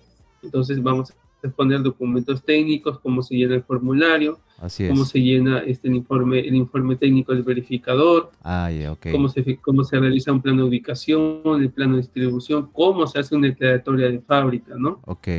Entonces, vamos a enseñarles entonces, vamos a enseñarles todos los requisitos, cómo se llenan, cómo se hacen para que las personas tengan conocimiento. Te comprometo, aquí está grabado, ah, lo están viendo, queridos seguidores, lo están escuchando y lo están viendo. Entonces eso vamos a tener la próxima semana en una nueva reunión acerca de todos estos temas de regularización. Se va a visualizar información técnica para que vean y este incluso este tengo casos prácticos que yo tengo, entonces ahí lo vamos a mostrar y cómo yo he efectuado, ¿no? Exactamente, con eso y van a ver en la etapa final con la partida registral cómo ya aparece la declaratoria de edificación. Ahora vamos a decir, ah, ya, sí aparece en la partida registral antes aparecía solo un terreno de 8 por 20 y ahora ya aparece un asiento adicional donde ya aparece una edificación de 2, 3 pisos con ambientes y todo lo que tenga. Eso, eso serviría mucho. Esta edificación. Eso serviría mucho, Eder, mostrar este los casos que, se tengan eh, de todos estos procesos, porque tú sabes que pueden ser similares a los de muchas, a, los casos que tienen mucha gente, ¿no? Entonces mostrar cómo fue todo el proceso, qué se hizo exactamente, de repente hasta mencionar cuánto gastó esa persona eh, y exactamente qué documentos y cómo se llenaron y todo eso. Entonces eso, olvídate, eso va a ser información, información valiosísima ahí para... Se ver, ahí se va a ver todo, porque este, a veces el cliente quiere saber, ya está bien, el verificador me va a cobrar tanto, pero ¿cuánto voy a pagar en registros públicos? ¿Cuánto voy a pagar en la municipalidad? ¿no? Así es. Entonces ya nosotros este, le damos todos estas, este, estas, este, digamos, estas, este, mecanismos para poder uno, uno como cliente y el otro como profesional haya una interacción dinámica, no estar como que ya, este, déjame averiguar cuánto, cuánto hay que pagar, déjame averiguar qué cómo hay que pedir, no, ya el profesional ya está bajo esta instrucción, va a tener todos los puntos que tenga que tener este, que expresarle al cliente, ¿no? Y el cliente entenderá de que hay que cumplir con todo esto, pues, ¿no? Genial, genial, genial, amigo Eder. Entonces, terminamos el día de hoy nuestra conversación comprometiéndote a la próxima semana eh, detallar todo lo que nos estás mencionando para que a nuestros amigos, seguidores de la página, sobre todo para las personas que no se olviden que quieren contratar nuestros servicios, pueden hacerlo al 924-772-835. Nuestro amigo Eder eh, encargado de, toda esta parte, digamos, de saneamiento, los atenderá. Ahí pueden comunicarse y pueden comentarnos exactamente cuál es su caso. ¿Ok? Compartan la información, no se olviden. Eder, muchísimas gracias por esta primera transmisión juntos. Espero que sea la primera de muchísimas semanales. Eh, ya iremos escogiendo un día fijo que no se cruce con, con nada para poder traer toda esta información de valor. ¿Está bien? Te comprometo entonces. Así es, así es. Sí, así es. Genial. Bien, entonces agradezco a los presentes y que tengan unas buenas noches. Genial, amigo, listo. Entonces, eh, estamos, queridos amigos, terminando la, transmisión del, del, día de hoy. Muchísimas gracias por haberse conectado. Soy su amigo el arquitecto Larry Salas, ahora trayéndoles estas conversaciones interesantes con otros colegas para poder ayudarte a ti, amigo, amiga, que estás en un proceso importante en regularización de la construcción de tu vivienda, no olvides que puedes encontrar ahora también estas conversaciones. Recuerda que estamos tratando de traerte diverso contenido de valor para que te pueda servir a ti, a tu familia, a tu amiga, a tu esposa, a tu esposo, a tu mamá, etcétera, con información de valor y con, sobre todo, eh, enseñándote muchos procesos y muchas cosas que tienes que hacer para que te ahorres un poco de dinero. Ok, te dejo el número. No olvides el sorteo semanal que tenemos al 950-675-458, que es el día de mañana. ¿Ok? Y en pantalla tienes nuestro número para lo que es eh, contrato de servicios, absolutamente todo lo que es saneamiento físico legal, diseño de planos, ya tú sabes todo lo que nosotros ofrecemos. Ese es nuestro WhatsApp Business al 924-772-835. Recuérdalo, 924-772-835. Y el número de sorteos, no te olvides, para el día de mañana, viernes sobre todo, al 950-675-458. ¿Ok? Ahí para que participes mañana en el tercer sorteo de la semana. Entonces, queridos amigos, nos vemos hasta la próxima. Espero que se hayan divertido el día de hoy eh, de una conversación muy interesante. Esto va a quedar grabado para todas las personas que les pueda servir. Yo sé que hay mucha gente que tiene infinidad de preguntas. Pasa la voz. La siguiente semana vamos a regresar con este contenido nuevamente con nuestro amigo Eder. Así que eh, espero que estén bien servidos por hoy. Muchísimas gracias a todos. Nos vemos hasta la próxima, queridos amigos. Chau, chau, chau, chau, chau, chau, chau.